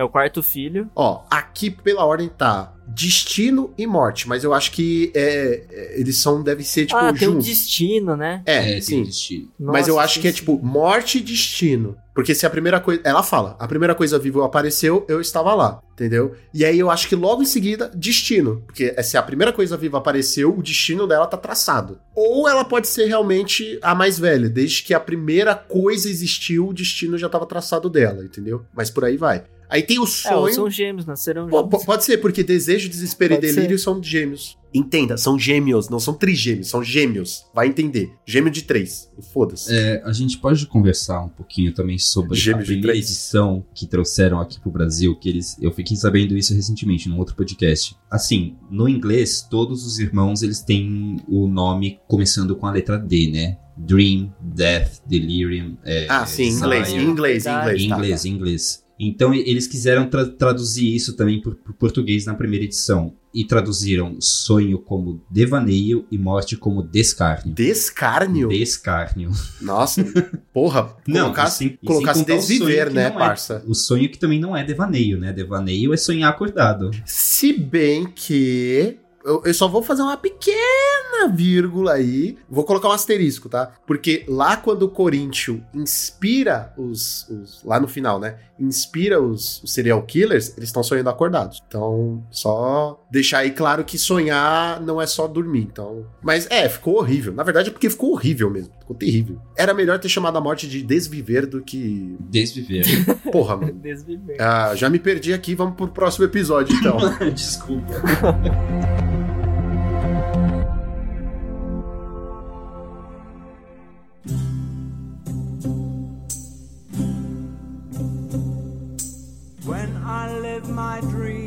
No episódio número 3, a gente tem o Sonho Comigo, que nós somos apresentados à maravilhosa Joanne Constantine, que não tem um pingo fora do i do John Constantine. É o John Constantine. É o John Constantine. É o John Ponto. Constantine. Mano, e ficou impecável. Perfeito, perfeito. Impecável. O sotaque, os trejeitos de, de puxar o, a gola da. Não, de, de falar, o jeito de xingar, O jeito de de falar, sim. Mano, a hora que ela pega o livro e taca assim, meio que do lado da cara do, do coisa. Você vê o John Constantine. Você vê. Você vê o John Constantine dos quadrinhos ali, tá ligado? Ela só não tinha a roupa igual. Mas fora isso, Que tava adaptação. perfeito.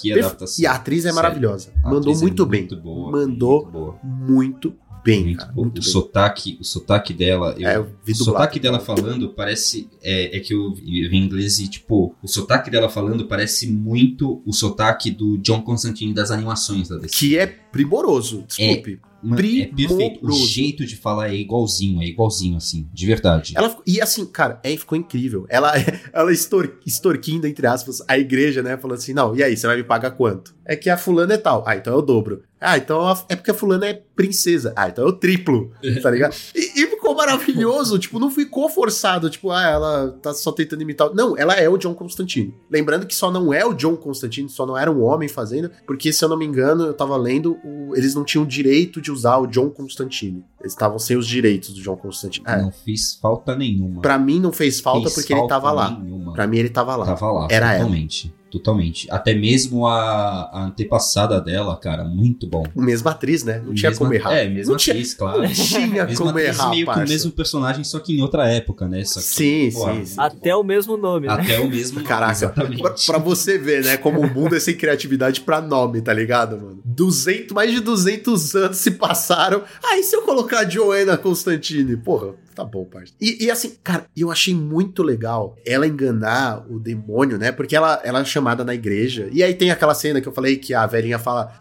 que ah, o Sandman voltou, cuidado, você tava com a areia dele, o Aniromante, etc. Primeiro, ela mandou o Sandman basicamente se fuder, tá ligado? Foi tipo, foda-se seu emo. Espera aí, tem um negócio pra fazer ali. Não, Fica ela aí, mandou tá? a melhor resposta possível. Deus não pode esperar, cara. Que É maravilhoso. verdade. Cara, eu falei assim, genial! Genial, tá ligado? Porque, mano, apesar do John, John Joanna Constantine ser um, um exorcista e, e estar ligado com magia, ele tá pouco se fudendo pra Deus, pro diabo e tudo mais. Tamanho é a pica e a não pica dele, dela, tá ligado? Tipo, é impressionante. Enfim, eu acho muito legal porque tá lá a princesa com o jogador de futebol e tudo leva a indicar que ela realmente está possuída. A hora que a mulher, eh, ela fala, você aceita? Aceito. E você, jogador de não sei o que, ela pega a mão, você ouve o, o osso quebrar, você É. traque. Tá óbvio, óbvio que ela tá possuída. E aí você vai ver, ela tava controlando o diabo, basicamente, cara. Diabo não, né? Mas o, o demônio, tipo, eu fiquei, caralho, bicho. o que. que- Eu não tô entendendo. Eh, deu a entender que. Você vê o que, que uma mulher com vontade de casar, rapaz, não Ah, mas eu vou mandar isso pra sua noiva agora. Eu vou mandar isso Não, pra sua pode noiva. mandar.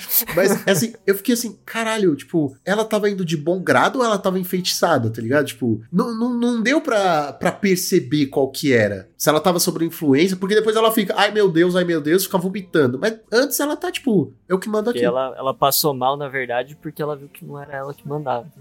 continuou mandando, na verdade, né? O bicho só É saiu. pior, que, é, pior que ela controlou ainda o, o bicho o bicho dentro do jogador ainda. Ela quase. Ela tava quase. A, a, a moça controlou. Ela tava quase falando com ele lá, tava quase chegando É, ela perto. tava, tipo, mantendo ele meio que nas rédeas, assim, tá ligado? Você via que ela era meio que a, dom- a dominadora da relação. Nossa, eu não lembro desse detalhe. Caralho, ela quebrou a mão do cara, basicamente, e tava mandando Não, ele falar assim e, e falando assim, ó, você não vai vomitar no nosso casamento, né? Ela tava mandando um demônio, por mais que ele estivesse num corpo humano. Eu acho, eu acho que o demônio simplesmente tava afim de apanhar de mulher bonita. Pode ser. Eu acho, que, eu acho que era essa a situação É, até porque ele é super poderosão depois, É, né? Que ele sai, ele fica Não, poderosão. poderosão é uma palavra Agora forte, eu a sou- gente não viu o poder dele. A gente não viu. Mas. Assim, ele tem poder o suficiente Mas ele era pra, grande. pra pelo menos arrebentar um cara por dentro quando ele tá saindo dele. Que foi maravilhoso, cara.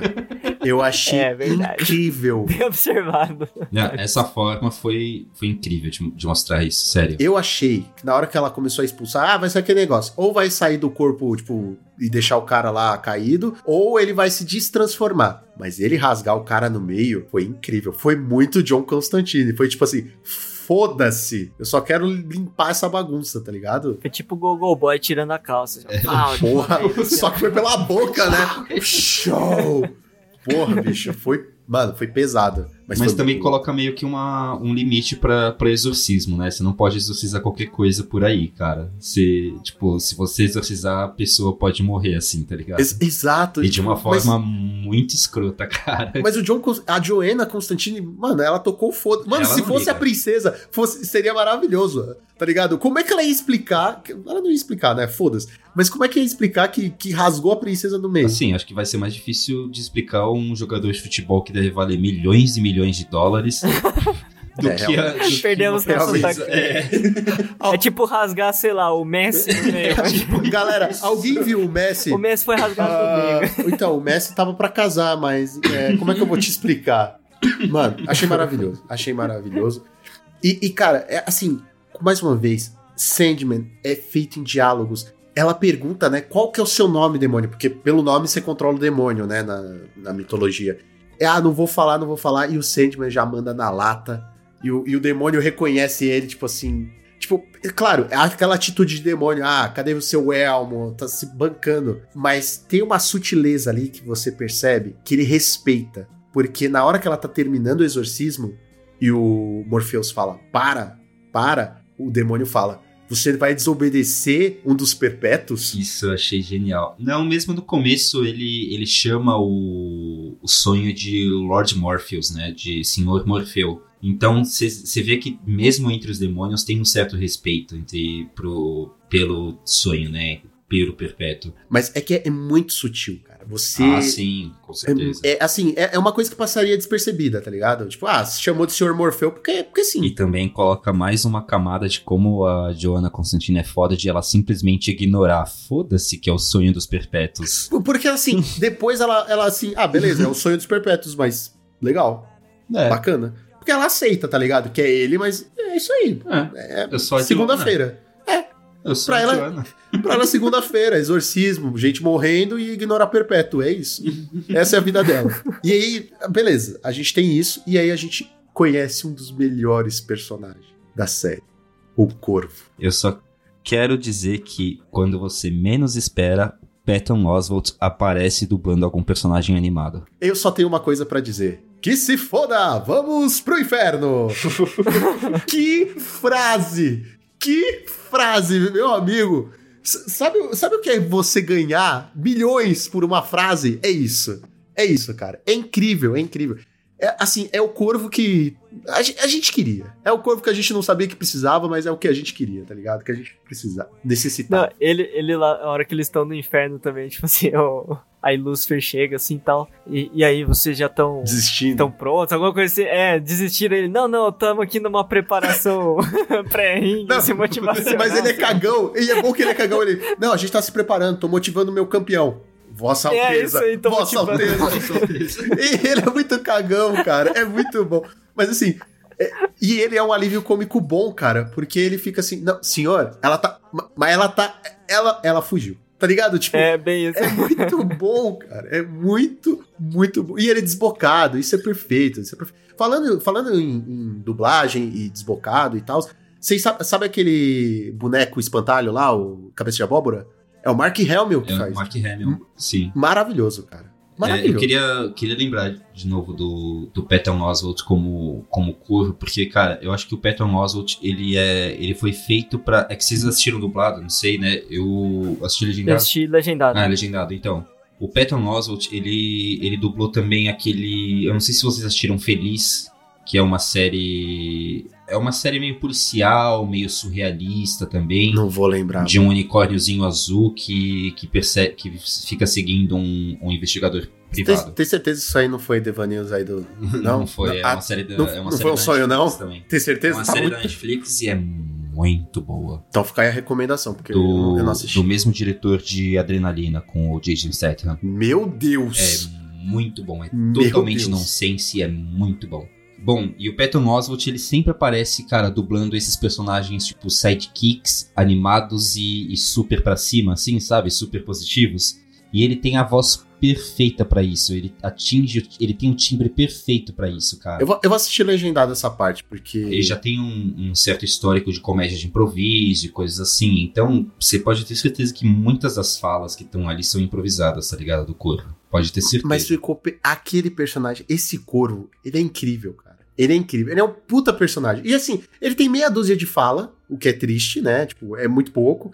Tão primoroso. Tão primoroso quando a menina chega assim, "Ah, é você? Aí ele, não, isso aí é uma gralha. Eu sou um corvo. Eu sou, é, mas o erro é comum, tudo bem. tipo, realmente, qual que é a diferença, tá ligado? E, e ele fica tipo, não, eu estou um pouco ofendido, eu sou um corvo. E, e é maravilhoso, cara. É E o pior, ele acabou de virar um corvo, né? Ele fala no começo que ele acabou de virar um corvo, ele nem sabe direito o que, que ele é. E, e- e- olha aí, mais um pouco de filosofia, mas antes é, é maravilhoso. Antes de, de falar da filosofia, é maravilhoso que ele fala assim: então, há uns minutos atrás eu era um humano, eu tinha dedos e agora eu tenho. Aí ele balançando as, as asinhas. Isso! Mas aí eu fiquei na dúvida: quem decide quem vai pro céu e pro inferno? Quem decide que você vai virar um corvo? Porque ele falou: ah, eu, eu era um humano e morri dormindo. Automaticamente, porque ele morreu dormindo, ele é Vai pro sonhar. ele vai pro não. sonhar e fica preso lá? Ou, tipo assim, ele vira propriedade do sonho? Porque mais pra frente a gente vê que isso acontece. Que nasceu no sonhar, se fudeu. Levanta essa dúvida pra mim. É, eu lembro que tinha o lance de, de morrer no sonhar e ficar no sonhar pra sempre, que acho que acontece também na série, né? Quem que morre no sonhar? A, a mãe da a avó da menina, a bisavó da menina. Ah, é! A Unity. Ela morre, só que é, só que como ela morreu no sonhar, aí ela fica no sonhar Ah, Mas eu acho que é porque ela morreu como. como aquela. como Vortex, né? Mas morreu. Mas, tipo, a- o que o Sandman falava é que quando morre é tipo, acabou, é isso. Morreu, me livrei de você, entendeu? Senão eu teria mais de um Entendi. Vortex, né? Andando por lá. E aí era só ele falar assim, e aí, o que, que eu faço? Ou será que é o sonhar da Não, Neta? não. Ali ela não era mais Não, não. sonhar da neta porque ela dá o que faz o Vortex pra bisavó. Aí ela pega, morre por causa disso, e aí ela acorda de novo, tipo, só que ela só tá no sonhar, ela tá morta na terra e ela tá, tá ali no mas e sonhar. aí? vai continuar. Aí a morte vai até a pessoa ou tipo, ah não, tá no reino do meu irmão, foda-se, eu tenho mais o ah, que fazer. cara, isso já tá fazendo uma pergunta difícil, né? Não mostrou na tá série. vendo? É. É, não, mas, mas é claro. Mas essa é a graça. Essa é a graça. Mas enfim, aí a Deixa eu gente. chamar o New Gaiman aqui pra ele responder isso. Porra, do jeito que ele tá animado. É. Eu mandei uma mensagem pra ele. Eu, tava com esperança dele responder. Eu vi. Eu tava com esperança dele responder. Pelo menos falar hi, tipo, that's it. Mas, enfim. E, e aí a gente acompanha mais um pouquinho da, da Joanna, a gente vê que ela tem os mesmos traumas, né, do John, e isso é muito bacana e tal. Mais uma vez, o crescimento do Sandman aos poucos na série, ele vai acontecendo e dá pra notar, não é tão sutil, mas dá pra notar porque é muito bacana que assim, ele tá pouco se fudendo pra humanidade. Mas quando a Joanna bate no peito e fala assim, dá um jeito que a ex-namorada dela tá morrendo, tá morrendo não, né? Tá como é que eu vou colocar num, de um jeito colorido? Tá seca que nem maracujá de gaveta na cama. é, foi o mais bonito que eu consegui.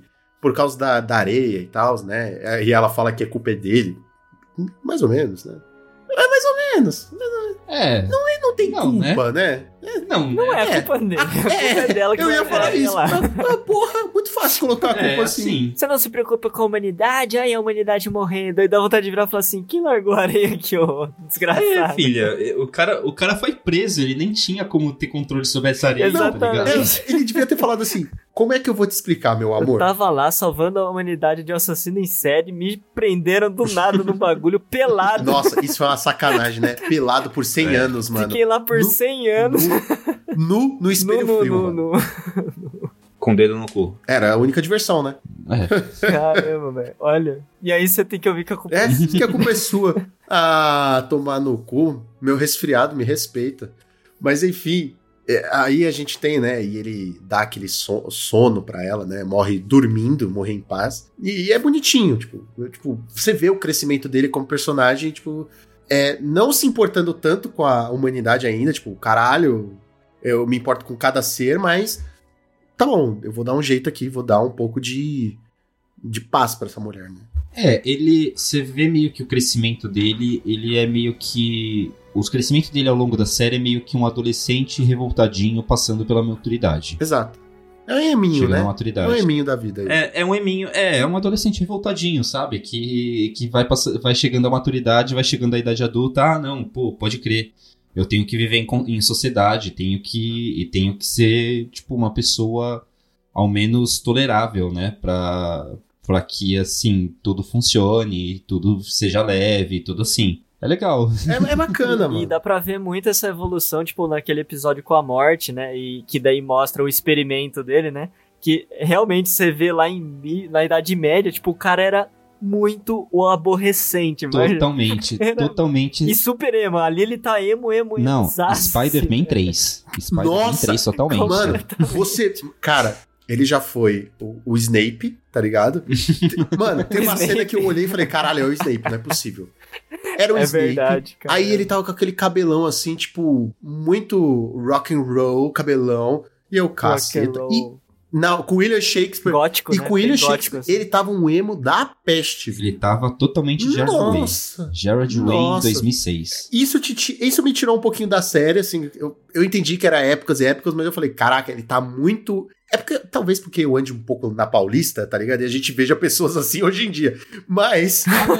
Eu acho que ficou É. muito engraçadinho. Eu acho que ficou engraçado até, tipo, a forma como mudava o, o estilo dele ao longo dos anos, assim, sabe? Achei que isso foi um, pon- um pontozinho de comédia que você. Não que você dava risada, mas que você dava um, aquele sorrisinho Mas assim será de que lado. foi de propósito? Foi tipo, ah. Que sacada Sim, legal. sim, É bom. foi, com certeza foi. Bom, eu, eu, Com eu achei que me foi. tirou um pouquinho algum, algumas. Ah, igual a morte. Você vê a morte, como é que Não, ela tava vestida lá não, naquela mas- época, é. como ela tá Mas hoje é e diferente, é aquele lance que Toda- a gente falou de como é que as pessoas veem eles, vê, os veem, né, na, durante o tempo. Mas ele, como emo, ficou muito emo, tá ligado? Ficou muito. Não era tipo, ah, é por causa da época. Não, ficou. Hoje em dia é um emo, tá ligado? Mais ou menos isso. É, não, mas é- se você vê também o quadrinho, cara. ah, não. Ele tá, era, tá, quadrinho. era o, emo da, o emo da época, que era o Sim, gótico, né? Sim, sim. Mas é que Então, o quadrinho. pô, É, é eu totalmente. falar, ele é, que o bem quadrinho gótico, é outra né? pegada. Eu tô falando assim, já que adaptou, ele ficou, acho que emo demais, entendeu? Só isso. Ah, não, acho que ele Eu ficou acho que ele tá com lápis no olho, né? Tipo, aquele.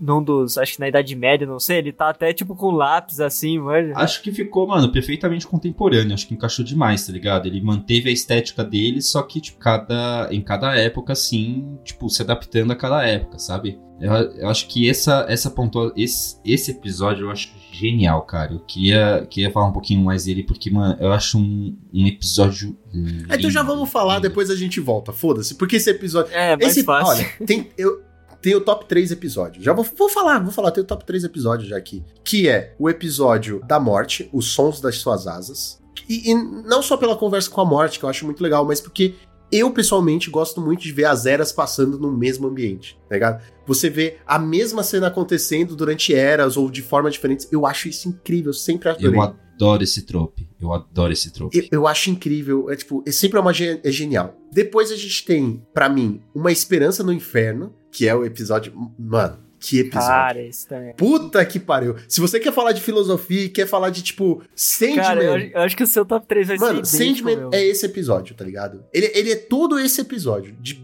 conceito, de ideias, tudo. Eu acho que é esse episódio. E tem uma jogadinha de RPG ali no final, né? Porra! Porra! Mas tudo- porra pra caralho. Tem uma jogadinha pra caralho. Mas, cara, e o top e o terceiro episódio? Que ele tá aqui mais porque. Não porque eu achei incrível. Eu achei ele diferente. No começo meio arrastado, mas depois fez mais sentido. Que é o Sem Parar. Que é o episódio da lanchonete. 24 7. É. É igualzinho É, o top 3. é, É, exatamente igual, melhores. Exatamente o meu também. Não, E acho- o pessoal daqui que mora comigo também. É exatamente esse, esses Não, três. eu acho que eu colocaria, eu colocaria o Sem Parar como o primeiro, e aí depois eu colocaria a Morte e depois o Inferno. Pra mim, o, o Sem Parar não fica em primeiro por causa da lentidão do começo. Entendeu? Só, só por isso. Mas porque, porque assim, ai, a, a garçonete, a bom É que eu dia. vejo, eu vejo como muito necessária essa lentidão, porque essa lentidão que vai criar a tensão que vai levar para pro ápice desse episódio. Ele precisa dessa lentidão, ele precisa ser maçante assim pra você, tipo, para você falar, puta, acontece logo alguma coisa, tá ligado? E aí quando começa a acontecer, você não sabe no que, que você vai estar prestando atenção e tipo, e as coisas come- começam a acontecer, começam a ficar cada vez mais desconfortável até que chega num ápice assim. Entendeu? Então acho que é necessária mesmo. Mas essa assim, lentidão. é que foi tão, É genial É que esse foi episódio. tão devagar, tão devagar. Que, Assim, eu acho que ele é um, um episódio importante e muito bom da metade pro final. Principalmente quando a gente vê ele manipulando a joia e mostrando qual que é a porra do poder da joia. Aí beleza. É nesse episódio que ele luta contra o Sandman? É, né? Então, É que não é uma luta. é, luta, nunca vai ter luta. É. Nunca, Sandman nunca vai ter é. Não tem porrada. luta em Sandman. Não, mas você entendeu, a luta é assim, a briga. Pronto, a briga, pode ser a briga? A briga. O confronto. Ok, o confronto. É, o embate. Não, até o embate eu acho que é muito forte. É porque tem embate na, na palavra. Então, então a- culminar nesse, né, nesse confronto é, é legal. Eu achei legal. E tipo assim, cara, tem uma coisa nessa série inteira que deveria me incomodar, mas não me incomoda. Que são os CG, os CGIs aí, os efeitos especiais, os. Toda, tudo isso que. Não, então. Tudo isso que parece que é ruim, eu relevei porque eu falei, é ruim, mas é um sonho. Então, tudo bem ser ruim. Então, tipo assim, quando ele fica gigante, fica meio esquisito. Esquisitaço ele na mão ali, tipo, pequenininho e tal. Não, isso é um sonho, foda-se. Pode ser bizarro, pode ser esquisito, tá ligado? Então, tipo, é isso, cara. Se tá esquisito, se tá ruim, tô nem aí. É um sonho, pra mim eu tô aceitando, tá ligado? Ali cabe não ser tão perfeito, entendeu? Diferente de um Vingadores da vida que eu quero que o Thanos seja 100% perfeito. Não me inventa porcaria, não. Eu, eu, eu acho que a gente não vai conseguir falar de todos os episódios, cara. Pelo menos não nesse episódio, tá ligado? Porque é tão incrível. É, não, não vai dar pra É, passar de mas-. É até bom, porque daí É, o pessoal Mas assim, não- vou ser não bem assistiu. sincero, da casa de bonecas pra frente fica meio maçante, tá? Não é incrível, não. Eu não acho tão incrível. É, verdade. Eu também achei essa parte, esse arco, do- essa parte do arco é meio, meio É, um pouco. o, o arco, o arco da, da Rose eu achei meio, meio chatinho, assim. Eu achei meio. Eu acho importante, interessante, mas assim, assistir dá soninho. Algum- tá ligado? Sim, eu larguei algumas vezes, assim, esse final. Esse final eu larguei algumas vezes. O caso de bonecas em si é legal. Não, o caso de bonecas e o colecionadores é legal porque tem o, tem o Corinthians. Mas fora isso, é só conta e risco. Mas no top 3 aí, então vamos falar primeiro então desse nosso top 3 aí. Que vamos começar com o episódio da morte, que eu acho que eu, mano, eu acho muito legal o episódio da morte. Primeiro, apresentou a morte. E não é uma morte como a gente tá acostumado, que é maravilhoso. Tipo assim, a morte Não é. Mano, a morte. Tudo bem, ela não precisava andar encapuzada, triste e não sei o quê. Mas assim, ela não é nem triste e ela não é nem terrível. Ela é alegre. Ela tem alegria de viver. A morte, a morte é leve. É isso é, que. leve. Exatamente. Exato. Ela é leve. É a É, isso que eu, que eu gosto nela. Ela tenta trazer a leveza pra morte. Sabe o que combina com ela? Quando ela fala assim: as pessoas viviam e morriam como se fosse uma novidade. E aí você lembra que em algumas culturas antigas a morte era celebrada. Então eu acho que o que ela passa é celebração, é sempre uma festa, é sempre tudo novo e gostoso e incrível, sabe? Até a coisa mais idiota, tipo, ai, essa maçã é a maçã mais gostosa do mundo e Incrível. E, e eu acho muito interessante como, tipo, quando ela começa a falar com as pessoas, né, que vão morrer, ela sempre fala, você sabe o que é. E, tipo, as pessoas, elas mudam o olhar, assim, e todos os atores, eles fazem isso muito bem nesse episódio. até o bebê. Até o bebê. Eles fazem tão bem nesse episódio de mudar o olhar, sabe? Tipo, eles cumprimentam ela como, como se fosse uma... Uma pessoa no começo. Uma pessoa normal, uma pessoa que trombou na rua tal, e começa a conversar. Um deles realmente trombou com ela na rua. É, e, e aí, em um momento, ela fala: Mas você sabe por que, que eu tô aqui? Não, ela nem precisa falar às vezes. Às vezes ela. É, às vezes É ela só nem o precisa olhar. falar. Só o é olhar. só o olhar. Nossa, é primoroso. E eles olham assim, tipo, eles estão olhando normal assim, de repente eles começam a olhar desacreditados assim. Alguns olham, alguns olham mais de- desesperados, outros olham mais de uma forma até um pouco mais leve. Mas o que eu acho interessante é que ela tenta trazer, ela traz um conforto e uma leveza para esse momento da morte, porque ela não queria mais ser temida pelas pessoas, né? As pessoas temiam a morte, e é isso o comentário mais importante que ela faz, que eu acho, né? que ela comenta que as pessoas temiam a morte, temiam a chegada dela e que justamente é, ela queria transformar isso em trans- trazer um outro significado para isso, sabe? Uma outra visão para isso, de que não é o fim de tudo, não é não, não acabou tudo. Você tá indo para uma outra fase da sua, da, da sua existência. sacou? Ela fala pro velhinho. Ele, ela- ele pergunta, mas e agora? Aí ela fala, agora você descobre. É. É diálogo, gente. Assistam quietos essa porra de série, tá? Não fiquem conversando. Nem trepando. E, Assistam. e uma coisa interessante também é a, a figura da, da morte, né? Ela usa um colar, né? Que tem um símbolo egípcio, que é o Anki, né? Que é a chave da vida. Então, você traz essa, essa, essa questão né, da morte ser a chave também da vida. Então, a relação das duas coisas muito íntimas. E aqui eu vou deixar uma indicação novamente Raul Seixas, hoje é o episódio é, Canto para minha morte. é Canção para Minha Não é Morte. canto para minha morte? Eu conheço por canção. Acho É, que é canto, acho hein? que é. Eu acho que deixa é eu ver. canto, hein? eu. É, pode ser canto. Eu quero achar. Eu quero achar um texto aqui que eu também Vai procurando. recomendar. É, Ah, Canto para Minha foda. Morte. Isso Que é a que tá tocando agora, inclusive. Com que rosto ela virá?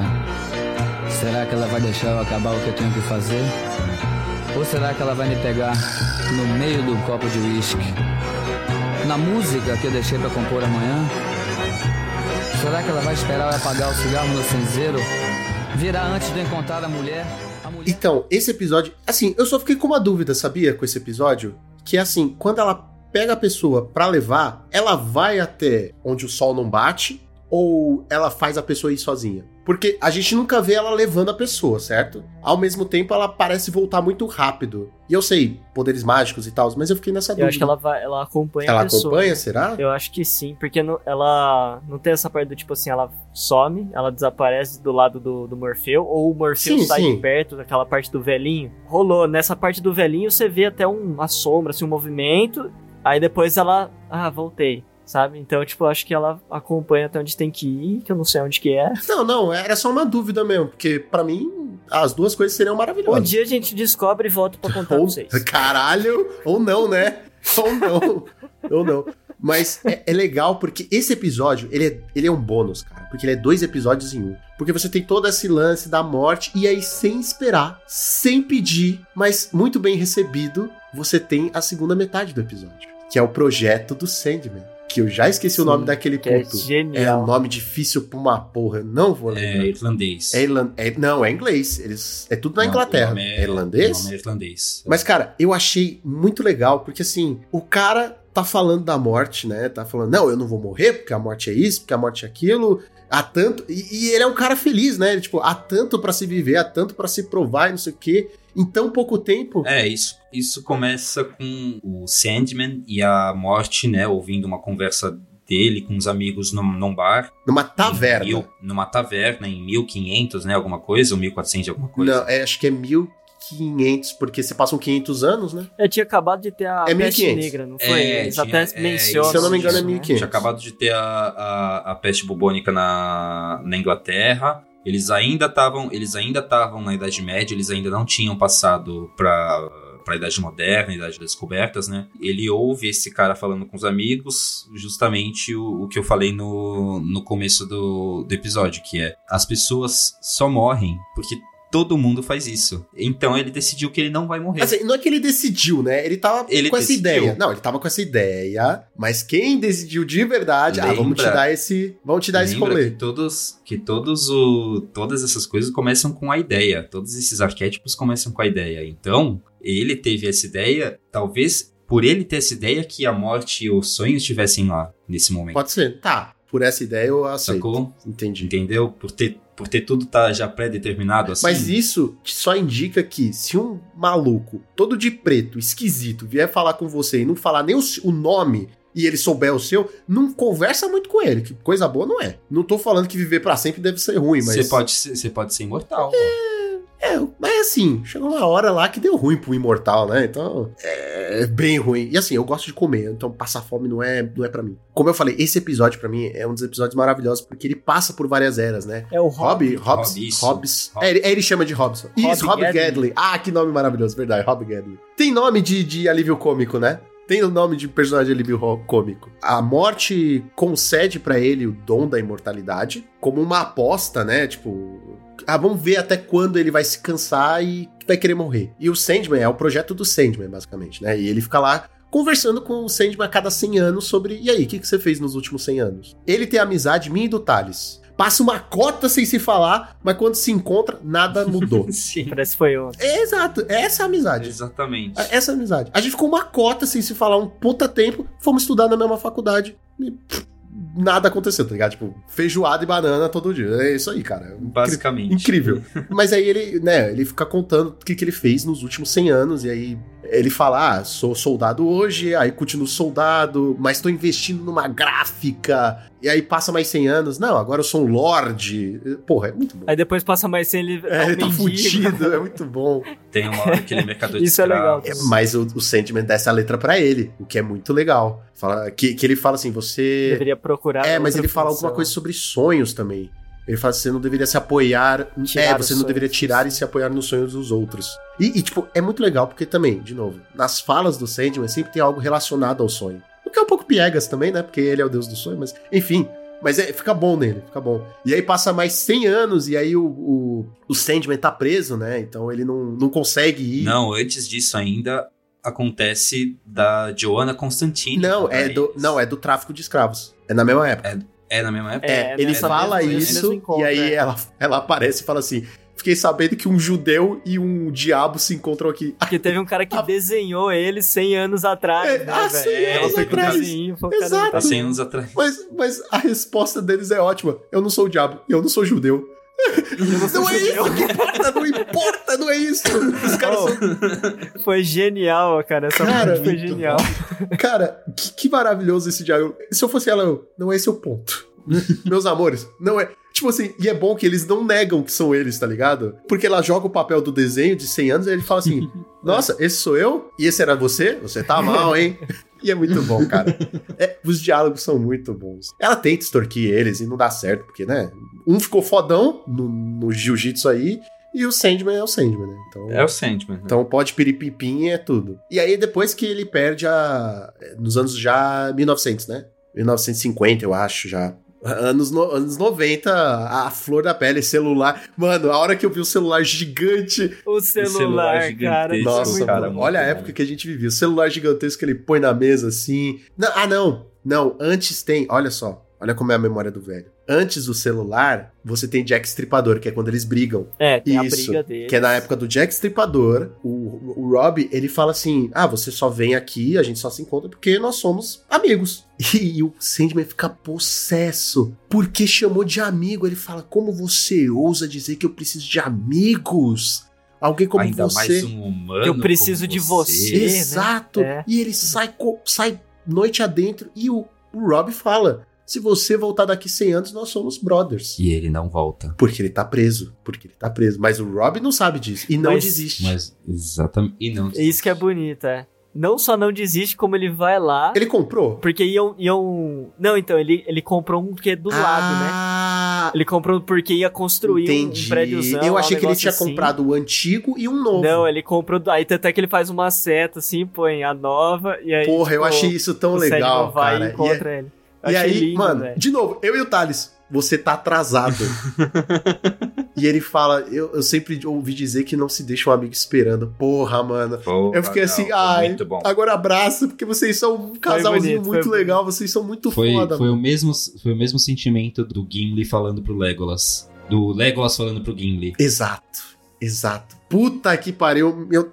Sério, incrível. Que diálogo, cara, que diálogo. E tão curto, tão bobo, né? Foi, foi pontual, foi pontual. Foi. Só. E aí o episódio acaba. E é isso. O episódio acaba aí, E a cara. série é bem caracterizada por isso, né? São, são diálogos muitas vezes curtos, mas assim, dizem tudo, né, cara?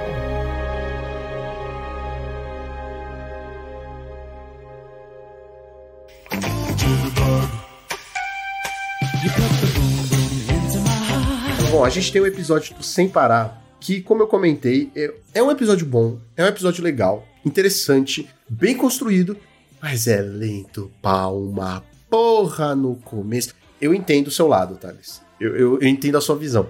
Mas, como espectador, assim, tipo, não conheço nada de Sentiment, Não é a Sim, a minha sua visão, é a visão do diretor. ou do New Gaiman, não sabemos. Mas assim, eu entendo o porquê. E no final é explicado o porquê. Mas até você chegar nesse final, tipo assim, se você assistir. Eu assisti a primeira vez, eu assisti duas vezes. Assisti a primeira vez. Eu queria morrer. Eu, eu, eu tava ali, tipo assim, meu Deus, isso não tá levando a nada. Tá parecendo o dia da marmota, tá ligado? Que horror. E depois eu entendi. Essa é a ideia. Sim, e depois eu entendi. Eu fiquei um pouco abismado. A segunda Então, vez foi mais boa. que que é um episódio que ele faz muito mais sentido emocionalmente pra gente da primeira vez que a gente assiste. Porque da, da segunda vez você já sabe que no final vai acontecer tudo aquilo, mas a primeira vez que você assiste que importa porque te deixa desconfortável e é maçante, e é devagar e fica falando várias vezes a mesma coisa. Então, é pra ir construindo aquele universo e aquela atmosfera e você ficar cada vez mais desconfortável com aquilo que não muda e que as coisas vão acontecendo parece que sem sentido e aí você vê que aquele universo de repente vai se desconstruindo na sua frente totalmente assim e vai mostrando mostrando as entranhas daquilo, daquilo ali Você não pode usar verdades, porque o Sandman fala como é que é. Ele desce a e letra. vai mostrando, mostrando as entranhas da, daquilo ali e até chegar no ápice que realmente, tipo, pronto, estourou a espinha, sabe? Sabe quando você tá apertando a espinha assim, que tá doendo tal, e aí, tipo, ela não estoura, não estoura até o momento que, pá, estourou e deu alívio? Nossa, que você sente aquela. Nossa. É, que você, se- você sente aquele rompimento assim, sabe? Aquela quebra assim. É basicamente é, é tipo isso, porque ele vai construindo justamente pra machucar mesmo, pra incomodar mesmo, sabe? E o som ele vai ficando cada vez mais ruidoso, ele vai te deixando muito inquieto, sabe? É um episódio pra te deixar inquieto mesmo, inquieto. Então por isso ele faz muito mais sentido assim emocionalmente falando da primeira vez que você assiste, porque ele é feito pra isso. Da, seg- da segunda vez, você da segunda vez pra frente, você já espera, já sabe o que vai acontecer. Então, aquela aquela tensão que ele te criou na, na primeira vez que você assistiu, ela não vai mais estar lá. Mas que o episódio chega a fazer muito mais sentido da primeira vez, pra mim, pelo menos. Porra, totalmente, totalmente assim. Vocês acham que o, o ator, assim, podia ter sido um pouquinho mais explorado? Eu sei, eu sei, eu sei que, assim, a gente tem todo o lance. Antes disso, até antes dessa cena da cafeteria, né? A gente tem toda aquela conversa que ele tem com a mulher que dá carona pra ele, que cria uma tensão também de filme de terror. A gente tem isso, que eu acho do caralho. Ali é uma tensão também filha da puta. Mas, assim, eu senti que é isso. Você teve um episódio e talvez você não apareça mais. Talvez, talvez. Não sei, segunda temporada tal. Eu queria ver mais desse personagem, entendeu? Eu queria explorar mais, tipo, até onde ele vai, o que que ele fez ou o que que ele não fez. Faltou um pouquinho mais dele, sabe? Pra mim. Eu achei um dos melhores personagens, assim, da série. É, Lupin, de- Não, é, tanto assim, pelo personagem em si, quanto pela atuação, né, dele. Fazendo o personagem. Eu achei os- as duas coisas casaram muito bem, ele conseguiu realmente transmitir É isso. por isso que eu queria mais. E, e, cara, era impressionante. Toda vez que esse cara aparecia, você tinha essa sensação. Ele, ele é aquele jeito tranquilão, super né? bonzinho, né? Vamos Mas dizer assim. alguma coisa tá incerta, bonzinho né? e tal. Alguma coisa tá Só fora que é um lugar. bonzinho que você fala, cara, eu tô. Sabe aquele arrepio assim na nuca de que, que o gato até eriça, assim, de. É isso aí que te traz, assim, a hora que ele aparece, você fala, putz. E você fica naquele estado de nervo, sabe? Agora eu tenho uma pergunta. O Corinthians, se a, gente tiver, se a gente não tivesse visto ele matar, vocês iam sentir a mesma coisa? Porque ele é tipo nice guy, tipo, muito de boa, mas. Cara, mas você acredita que mesmo vendo ele matar, eu sinto mais assim esse desespero com esse personagem do que com o Corinthians? Não, sim, sim, mas eu tô falando assim, se a gente não tivesse visto ele matar, comer os olhinhos e tal. Tipo, porque ele é tão nice guy, tão nice guy que assim, tipo. Na real, o Corinthians, eu tenho muito mais tensão, eu sinto muito mais tensão nele quando ele não tá matando do que quando ele tá matando, entendeu? Eu acho, eu acho que, cara, os diálogos em que ele não tá matando e, e ele só tá ameaçando ou sugerindo alguma coisa, eu acho que são, são diálogos muito mais é, aterrorizantes do que qualquer, qualquer cena ele matando e comendo óleo de, olhos de qualquer pessoa. Olha de sabe? Codora, né?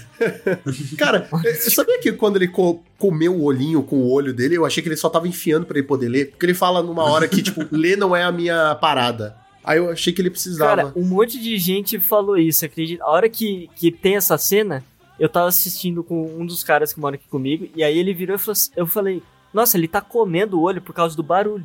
E aí ele falou, não, ele tá pondo pra ler. Aí eu falei, mas e esse barulho de mordida, mas, cara? mas é aí, aí que tá, Então, ele, assim- ele, ele morde com os dentinhos do óleo pra Então. segurar e depois ele pode comer, mas. Só que ele. Não, não, então, só que ele faz, tipo, mastigando, né? O barulho de alguém mastigando. Aí eu não sei. Até agora eu não sei, na verdade, se ele realmente não, não dá essa mordidinha e pra tentar enxergar, ou se ele É, eu realmente. fiquei nessa comeu. dúvida, tá ligado? tipo, eu fiquei nessa dúvida real.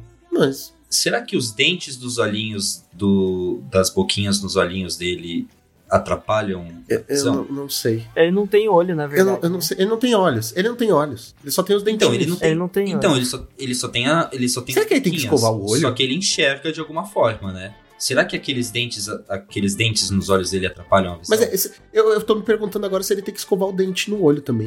Ele tem Ah, mau hálito no- na- nos olhos?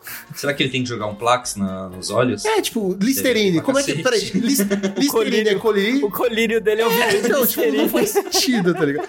Porque, porque assim, tem um episódio do Bob Esponja que o Bob Esponja ele, ele põe assim, tipo, pasta de dente e tem o formato dos olhos, do, do- da boca dele, assim, dos dentes, e ele passa nos olhos, tá ligado? Aí eu fiquei, caralho, será que ele tem uma escova assim? Bom, isso. Porque assim, como é que você escova o dente que tá no seu olho? Você tem uma escova pra cada olho?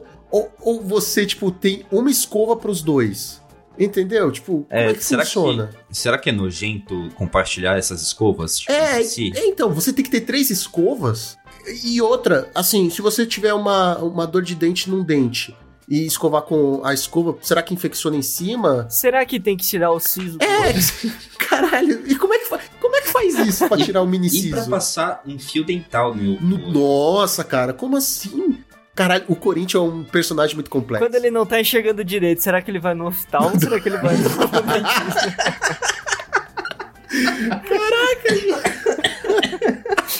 que péssimo, Não, gente. agora Tá- fica aí tá também o piorando. questionamento. Se ele come com o olho, ele tem uma língua lá também? Pra sentir o sabor? Porque senão não tem graça, né? Tipo, não tem sabor. Será que, e será que é uma língua pra cada olho ou uma língua compartilhada entre os dois olhos? Ah, mas será aí ela é E fica um bifurcada? aqui na. O cara não tem um cérebro, É, ele tem uma um língua dentro da linguão só. cabeça. Caraca, bicho. Nossa, a gente tá muito. Momento Nossa, que momento sonho, né? Muito sonho isso aí. Porra, ou pesadelo, né? Pesadelo maravilhoso aí. E ele só come os olhos também, né? É- essa é a tara dele. É olho. É, Tá, é. entendi. Mas, então, a gente tava falando do, do episódio do, do episódio sem A parar. humanidade se define da fodelância ao se fuder. É isso. Basicamente isso. Basicamente. A gente sai das verdades do e cruas, passa pela fodelância forte e chega na, no se Na fuder. violência. Na violência. É isso. Tem três estados de espírito, o ser humano. Falar a verdade, fuder e se fuder. Pronto. E aquilo, né? Assim, a, a grande mensagem desse, desse episódio é: o ser humano quer a verdade, diz querer a verdade, mas ele realmente não está pronto para a verdade e ele não suporta a verdade. Ele não consegue suportar A verdade no sentido crua. assim. Não consegue viver É, com a verdade. realmente. É, exatamente. É demais pra ele. É além do que ele consegue. Aquela hora que eles começam a se matar, tipo, enfiar coisa um no corpo do outro, isso vocês acham? Ou até no seu próprio. É, então, até no seu próprio. Se mutilar, né? Acabaram se mutilando. Bizarro. Bizarro. Que essa É parte bizarro, mas bizarra. eu fiquei com a impressão de, tipo, ali não é mais eles, é o cara, né, o John, já mandando eles fazer alguma coisa. Eu senti isso, tipo. É, então, eu fiquei meio confuso nessa parte também. Eu senti, eu senti um pouco isso, mas eu também senti muito de, bem de leve assim, que foi a questão justamente que o Rua falou de eles não conseguirem viver com aquela verdade e eles tipo a, a questão do Édipo, sabe? De, de, de furar os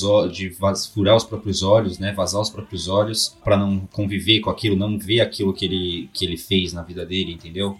Eu pensei mais ou menos nisso, mas eu fiquei dividido também, que nem se falou. interpretei isso, sim, realmente como uma. Já não suportando toda essa. Eles realmente enlouqueceram. Sim, Perdeu a. a- eu acho que eles estavam loucos, sabe? mas E aí. a partir. Que foi demais pra eles. Então, mas eu acho que eles ficaram loucos até a fodelância. Aí eles já estavam com. fa- Ah, não, até o momento que ele mata o cara. O garoto mata o cara.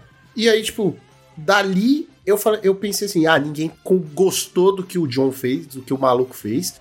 Então ele vai matar todo mundo. Ah, foda-se então. Vocês não gostaram? Então vocês vão morrer porque vocês não merecem viver no meu mundo de verdades. Eu fiquei com essa dúvida. É, eu, eu achei que ele não interferiu, assim, a ponto de colocar, impor a, a, a vontade dele do tipo, mata. não, não, não, não. Se Se mata. ma- só se mata. Ele realmente só. É a, a verdade é essa, sabe? Se virem. O resto é, vo- é vocês com vocês. E, e deixa o, o, o circo pegar fogo, Sabe sabe? por quê? Sabe o que me levou a pensar isso? Porque ele fala assim: soltem as facas. E aí a galera solta muito fácil, sem. tá- tá- Tava todo mundo pronto pra se defender com faca na mão, o outro já tinha matado. Ele fala: soltem as facas. Os caras soltam. E eles estão muito parados, assim, muito hipnotizados, sabe? Então eu, eu achei que fosse algo dele. Que ali ainda era o controle dele. É, fica meio com- fica realmente meio confuso. É, esse finalzinho é meio ambíguo, assim, pra mim. Então eu. Não é que fique ruim, mas é que aí perde o sentido da verdade, entendeu? Pra mim. Uma esperança no inferno pra gente poder finalizar. A gente não vai conseguir falar de tudo, a gente já percebeu. E é bom porque, galera, a gente faz um episódio 2. não- eu acho que não tem problema, até mesmo se sair um Sandman aí, segunda temporada, é, é bom pra gente relembrar. Mas, outra coisa, assiste. Porque da Casa das Bonecas pra frente a gente ficou de saco cheio. não é o melhor arco. É bom, não é ruim, não é ruim, complementa muita coisa, tem Corinthians, mas chega uma hora que, é, tá bom. É isso, É, né? eu achei pelo. Perto dos outros, a- né? eu achei até os, os- o episódio extra duplo. Puta, né, a gente nem conseguiu falar mais sobre legal isso. do que do que o arco da da Rose. assim. O arco da Rose não é chato 100%, mas é que ele tem muita coisa parada. Muita coisa não leva a nada, assim, tipo, ah, tá bom. Sabe? Sei lá. Não é que não leva a nada, mas é que. Good Omens é do, é do Neil Gaiman também, não é? Eu acho que é, Good Omens. É uma questão assim que eu vi em algumas coisinhas assim do Neil Gaiman. Good Omens, é, assim como como esse arco da Rose, eu acho que ele tem um final meio infantiloide. Eu não queria usar essa, eu não queria usar muito essa palavra infantiloide porque não é exatamente infantil. É que ele é assim. feliz. Não é que não é só porque ele é feliz. Eu sinto que é uma coisa meio eu acho que é muito positivista. Eu acho que é É. por causa. Tipo série juvenil. É uma série Posso, É, posso ser bem isso, sincero? Isso, é aquela, aquele É, sabe o que clima eu senti série no final desse arco? Quando a, a avó morre no lugar? A avó não, bisavó. Sei lá, não interessa, a bisavó lá. Muito Deus Ex Machina. É isso, estamos no mundo do sonho, podemos tudo, tirou o coração e é isso. É, então, eu senti isso. Eu senti isso. eu falei, total. caralho, é Deus Ex Machina, não acredito. Agora, aos 45 do segundo tempo, é isso, podemos tudo no mundo dos sonhos. Por que, que ninguém tá voando nessa porra, então? Ah, eu, fui- eu fiquei pensando isso. Tipo, assim, se ela é, É, tão verdade. poderosa como o Vórtice, ah, nada aconteceu então. Eu sou tão poderosa que é isso. Não, ah, eu tenho que dar. Aí Ela. Mano, o diálogo que me fudeu foi: Nós estamos no mundo dos sonhos. Você pode fazer tudo. Me dê o que te torna um vórtice. E eu serei o vórtice no lugar. E aí ela tira literalmente um coração brilhante de dentro dela. Ela onde coça o está todo o assim poder. tira um- Nem pra ser uma Não, garrafa com vórtice, tá ligado? Tipo, dois dias, dois dias antes ela nem sabia que ela era o vórtice, tá ligado? Exato, exato. É, Meu exatamente. Deus, tudo é tão E ela já corrido, sabe cara. como tirar a essência do vórtice dela e passar pra avó dela. Exato. assim. Não, mas o coração foi isso aí que você falou. É isso aí, final feliz, galera. O só não foi 100% final feliz porque o Sandman falou assim: esse bebê é meu no futuro, viu? Você se liga. Que não é da Rose, tá, gente? É de uma outra mulher. Pra você que não assistiu. E se se você não assistiu, eu não sei porque você tá ouvindo. Mas enfim, vamos fa- não vamos falar desse arco. Vamos economizar o tempo e falar de uma esperança no inferno. Estúpido. Que é um episódio primoroso também, que o Sandman tem que ir buscar o elmo dele, que é o famoso que se foda, vamos para o inferno. Que eles vão pro inferno porque o- o Sandman tem que buscar o elmo dele com um dos demônios. Eu achei o inferno incrível. Assim, primeiro, tem o nosso querido Louro José lá, o... Como é que é o nome dele? O Matthew. Nós temos o Matthew, nosso querido Louro José lá, basicamente. Que ele fala... Cara, ele chega no inferno e ele não... Ou seja, Ana Maria Mano. Braga é um, é Mas, mas assim, da- é, tem uma imagem. O cabelo até. é parecido. O cabelo é parecido, é muito bom. Até o cabelo eu ia falar agora. Mas, cara, é é que assim, o corvo, ele tá tão, tipo, maluco que ele não liga que o inferno. Ah, estamos no inferno. Não, ele fala assim: nossa, o inferno é gelado. Aí ele olha pras pessoas, eles fazem você trazer seu próprio fogo pro inferno? Eu falei, caralho, que maravilhoso, é verdade, o inferno não tá pegando fogo e as pessoas têm que trazer. Mano, mas existe punição pior no inferno que você ter que carregar o seu próprio fogo? O lugar já era pra ser quente, não. E é interessante essa, essa visão do, do inferno gelado, né? Porque ela vai muito de encontro de novo, né? Com, com a mitologia nórdica, né? Tipo assim, você tinha o reino de Hel, né? Que é daí que vem até a palavra em inglês. E lá não é quente, não tem fogo. Tipo, pelo contrário, é tipo frio. Exato. Frio, é uma sabe? mistura. Então foi muito interessante. Tudo é uma mistura. E eu acho isso incrível. Porque, assim, apesar de um certo ponto ser tudo gelado, no outro tá tudo pegando fogo, tá ligado? Tipo, sim, ah, sim. é Sim, incrível, verdade. é incrível. Mas, aí então, aí, aí que eu falei que, tipo assim, ah, tudo bem, tudo é um sonho, ou tudo é muito. é, não é muito real, então tá tudo bem ser meio esquisito. Que é quando eles chegam no portão do inferno, né? No portão mesmo. Porque tem toda. Ah, não. Não podemos pular pro portão do inferno, agora que eu percebi. Porque a gente tem que falar danada.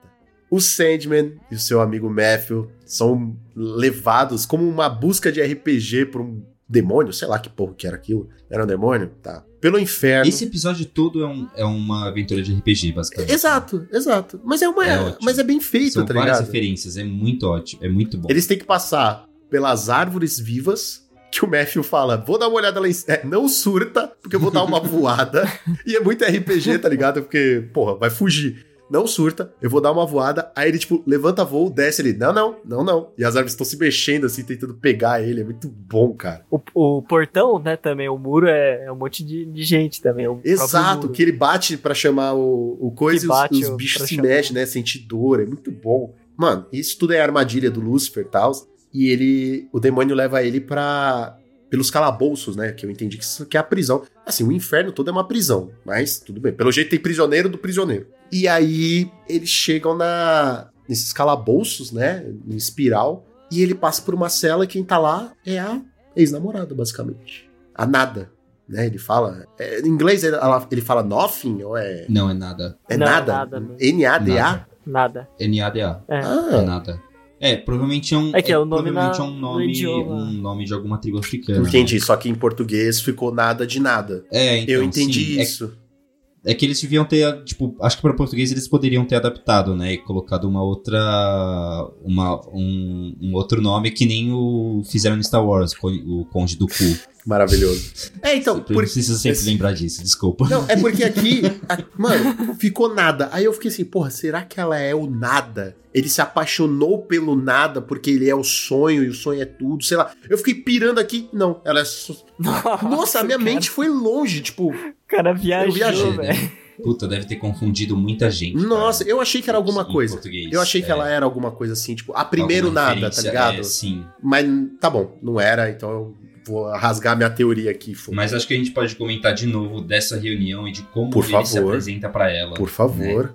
É, eu- então, ele se apresenta assim ou é, são as pessoas dizer, que não, veem? acho que- eu acho que são Eu acho que é ela que é que ela enxerga ele assim. É, porque eu não né? fico Então- imaginando ele trocando de forma pra cada pessoa, tá Não, ligado? não, não, ele não deve, ele não, não troca de forma, com certeza. Ele é que eu digo, ele se apresenta assim, é que ela enxerga ele assim, né? Essa é a visão que ela, que ela provavelmente tem de, da sociedade dela, né? Que a, a visão que a sociedade dela tinha sobre o sonho. Eu acho que não só sobre o sonho, mas se você reparar, o que acontece?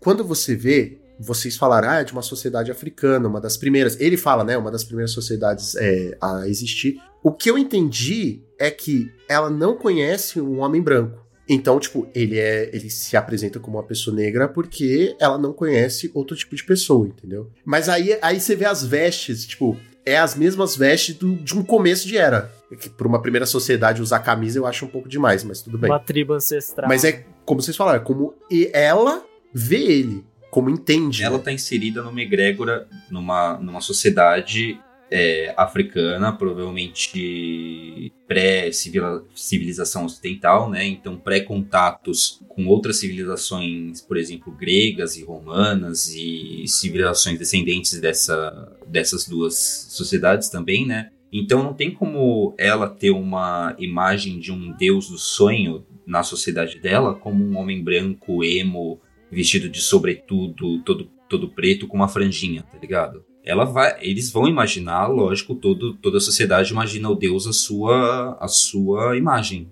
Então, é, eu achei muito, muito, muito legal esse detalhe que eles colocaram. É, ela enxergar o, o sonho como já te- nem tem um nome sonho, né? Tem o qual que era o nome? Você lembra, Lucas? Ela chamava ele de Kaiklu. Kaiklu. Kaiklu. Ele nem tem o nome de sonho, né? Ele tem o nome de, Klai, de Kaiklu. Então é uma coisa. Eu acho, cara, uma, foi uma sensibilidade muito, muito legal, assim, dos, dos diretores da série, do- dos showrunners, assim, de, de colocar esse detalhe, sabe? Mas eu queria saber mais dessa história, tá ligado? eu queria saber mais essa história, assim, e porque passaram 10 mil anos E e ele não não perdoou. perdoou ela. Eu- não foi uma traição. Ele fala, né? Ele fala assim: ela bateu de frente comigo.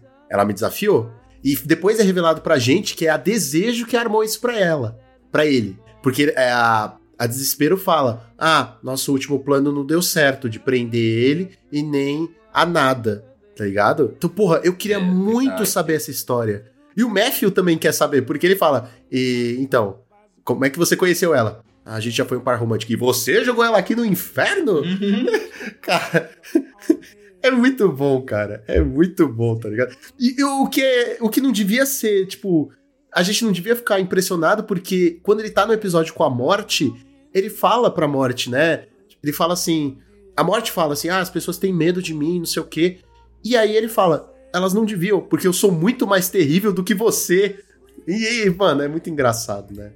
Essa parte é muito legal e a gente quer saber o que, que, é, que, que, a Nada fez para ele, para deixar 10 mil anos. Ele, porque ele fala: Eu não te perdoei. Eu te amo, mas eu não te perdoei. 10 mil anos, cara. Porra, que um ex não faz. E aí. É, tem a gente- nos quadrinhos. É claro que tem nos quadrinhos. Tem nos quadrinhos? Ah, legal. Né? Que, Então, que a gente não leu, né? Essa parte, esse encontro, esse encontro e o. o Não, não, não, não. vamos dizer Vamos assim. guardar pra segunda temporada. Não conta, não. Mas o que acontece é, ele chega aos portões do, aos portões dos portões do inferno e ele entra lá na, na casa de Lúcifer, né? Que ele, ele chama pelos títulos, né? Estrela da Manhã, e- como é que era? o- É Estrela da Manhã, Lúcifer, é, Portador da Luz e por aí vai. Que é muito bacana. Eu, eu gosto desses títulos, cara. Eu acho que dá uma. Eu não sei explicar. Eu, eu gosto de RPG, então eu gosto de títulos. Você ser chamado por títulos e ah, Sir Audrey da Terra-média, do Senhor dos Anéis, não sei o quê. Tipo, o Senhor dos Anéis tem muito isso, né? Você tem 200 nomes pro mesmo personagem. É que é tudo variante do próprio nome, E né? assim, mitologia cristã é ótimo pra trazer títulos, né, cara? Porra, é muito massa. Eu acho muito massa. São títulos bons, tá ligado? Esse episódio, ele tem duas coisas muito boas, né? Que é a batalha. Eles convocam o demônio que roubou, roubou entre aspas, o Elmo. E aí eles falam, ah, a gente vai lutar, a gente vai batalhar, mas não é porrada, né? Não tem esse negócio de porrada. E aí o demônio fala, ah, meu, meu campeão vai ser o Lúcifer. Começa aí, né? Começa aí. E, e é bom que eles não lutem, porque uma coisa que você for parar pra pensar, os dois são muito poderosos. Mas acho que se fosse sair na porrada mesmo, acho que o Lucifer ganhava. Ganha, mas a que preço? Lúcifer quer conquistar a Terra, Lúcifer quer conquistar o, o céu. Ele vai destruir tudo isso pelo sonho? Pra um elmo, cara? Não vai. Não, e outra, uma, uma batalha física entre os dois nem faz muito sentido quando os poderes deles se estendem a muito mais do que isso, né? E a gente tem ideia disso na justamente nesse jogo que eles fazem. Ah, exato, o jogo, o antigo jogo, chamado o antigo jogo. Cara, esse jogo que eles fazem é, é genial. É um, eu considerei muito um RPG, porque eles basicamente eles falam uma coisa que eles são e o outro tem que Ser melhor. um one-up, né? Um fazer, falar como se fosse aquilo, só que melhor. Ou alguma coisa que supere Que rodar o aquilo. maior número do dado. É, é, mas é genial, porque escalona. É, e eles têm que representar aquilo. Você vê que eles têm que representar aquilo, eles têm que representar aquilo que eles estão falando que eles são. Então é totalmente um RPG assim, de tipo. É meio que um RPG competitivo, vai, vamos falar assim. Caralho, é RPG competitivo, você acabou de criar. E os efeitos. Você acabou de É um criar. RPG, é um RPG competitivo, assim, vamos fa- É, você tem assim. Commander competitivo, né? É, então.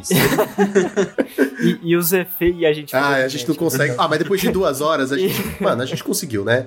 Depois de duas horas de programa, acho que a gente conseguiu. E o mais legal é que os efeitos do que eles vão falando vão acontecendo. Por mais que aquilo, o ato em si não aconteça, o efeito se manifesta na pessoa. E isso é muito louco. Né? E é muito bom, porque ela começa, né? Ela fala assim: Eu sou um lobo feroz que vai caçar não sei o quê. Aí ele toma uma arranhada. Aí ele retruca, né? Eu sou um Ele é cavaleiro. Caçador. É, eu sou um caçador em cima de um cavalo que mata. Específico, mata lobos. E aí toma uma flechada Aí ela vira só uma cobra, aí ele fala que é uma águia, aí vira. Mano, olha só a loucura. Ah, não, deixa, deixa, deixa o resto. Não, assistam, assistam. Mas, O resto mas vocês têm que assistir. o que interessa é é bonito que no final. Eu sou o Brasil. Porra. Não, no final é Raul Seixas, né? Eu sou a mosca na sopa. Eu sou a luz que se apaga. Porra, eu. Mano, depois que eu assisti, eu É, fiquei, caralho, muito da tem- também pode ser Legião Urbana, né? Eu sou um grão de areia, eu sou uma gota d'água, tipo, culmina, né? Nesse. Eu sou. É que assim, se a gente não fala o resto, não, porra. O É, ele fala assim, eu sou a esperança. E o nada. Não, Ah, mas então. não é, spo não é spoiler, me desculpe. Não é. É quadrinho de antigo. Mas, mas não adianta eu falar só eu sou a esperança e você não assistir o resto e não sentir a esperança chegar, entendeu? É vazio se eu só falar assim. Eu, eu só tenho uma crítica a, essa, a esse jogo aí, que eu acho que tem uma hora que a Lucifer ela é meio, meio infantil demais. O jogo é meio infantil, ele né? vira e fala Parece assim- criança brinca- brincando. Ai, então Não, eu não, sou o mas é que, super-herói. tipo assim- Ah, então eu sou o Kryptonita. O super-herói É, o exatamente. É o infinito. Só que, tipo assim, É isso. ele vira, ele manda, tipo, mó. Tá mó criativo o negócio. Eu sou o infinito Aí mais ele um. chega e fala assim: Eu sou a vida. Aí vai o Lucifer, eu sou. É, isso foi, isso foi infantil pra caralho. Ah, Ah, então eu sou antivida você vai mais apelar, pô? É, então eu sou anti-antivida. É, eu sou Não, só faltou falar assim, Então, ah, mas o meu pai bate no seu, tá ligado? É tipo isso. Caralho, bicho. Tá- Vocês estão brigando. Ah, mas meu pai é Deus. É, meu pai é Deus. Ah, É, então eu vou exatamente. chamar o meu irmão Destruição, porque ele destrói, entendeu? Eu, tipo, caralho, bicho. Eu sou a antivida. Eu falei, ah, tava criativo É, até aqui. não, né? combina muito bem, mas, né, tipo... Mas e vocês? O que acharam da série Sandman? Já estão ansiosos para uma segunda temporada? E qual perpétuo você seria? Deixem nos comentários. Não se esqueçam de nos curtir em todas as redes sociais. Lembrando que nós temos o Monarques Responde, arroba gmail.com, onde você pode mandar a sua dúvida, crítica, sugestão e sonho, que nós vamos ler aqui ao vivo, certo? Então, fim do turno, hora de acordar.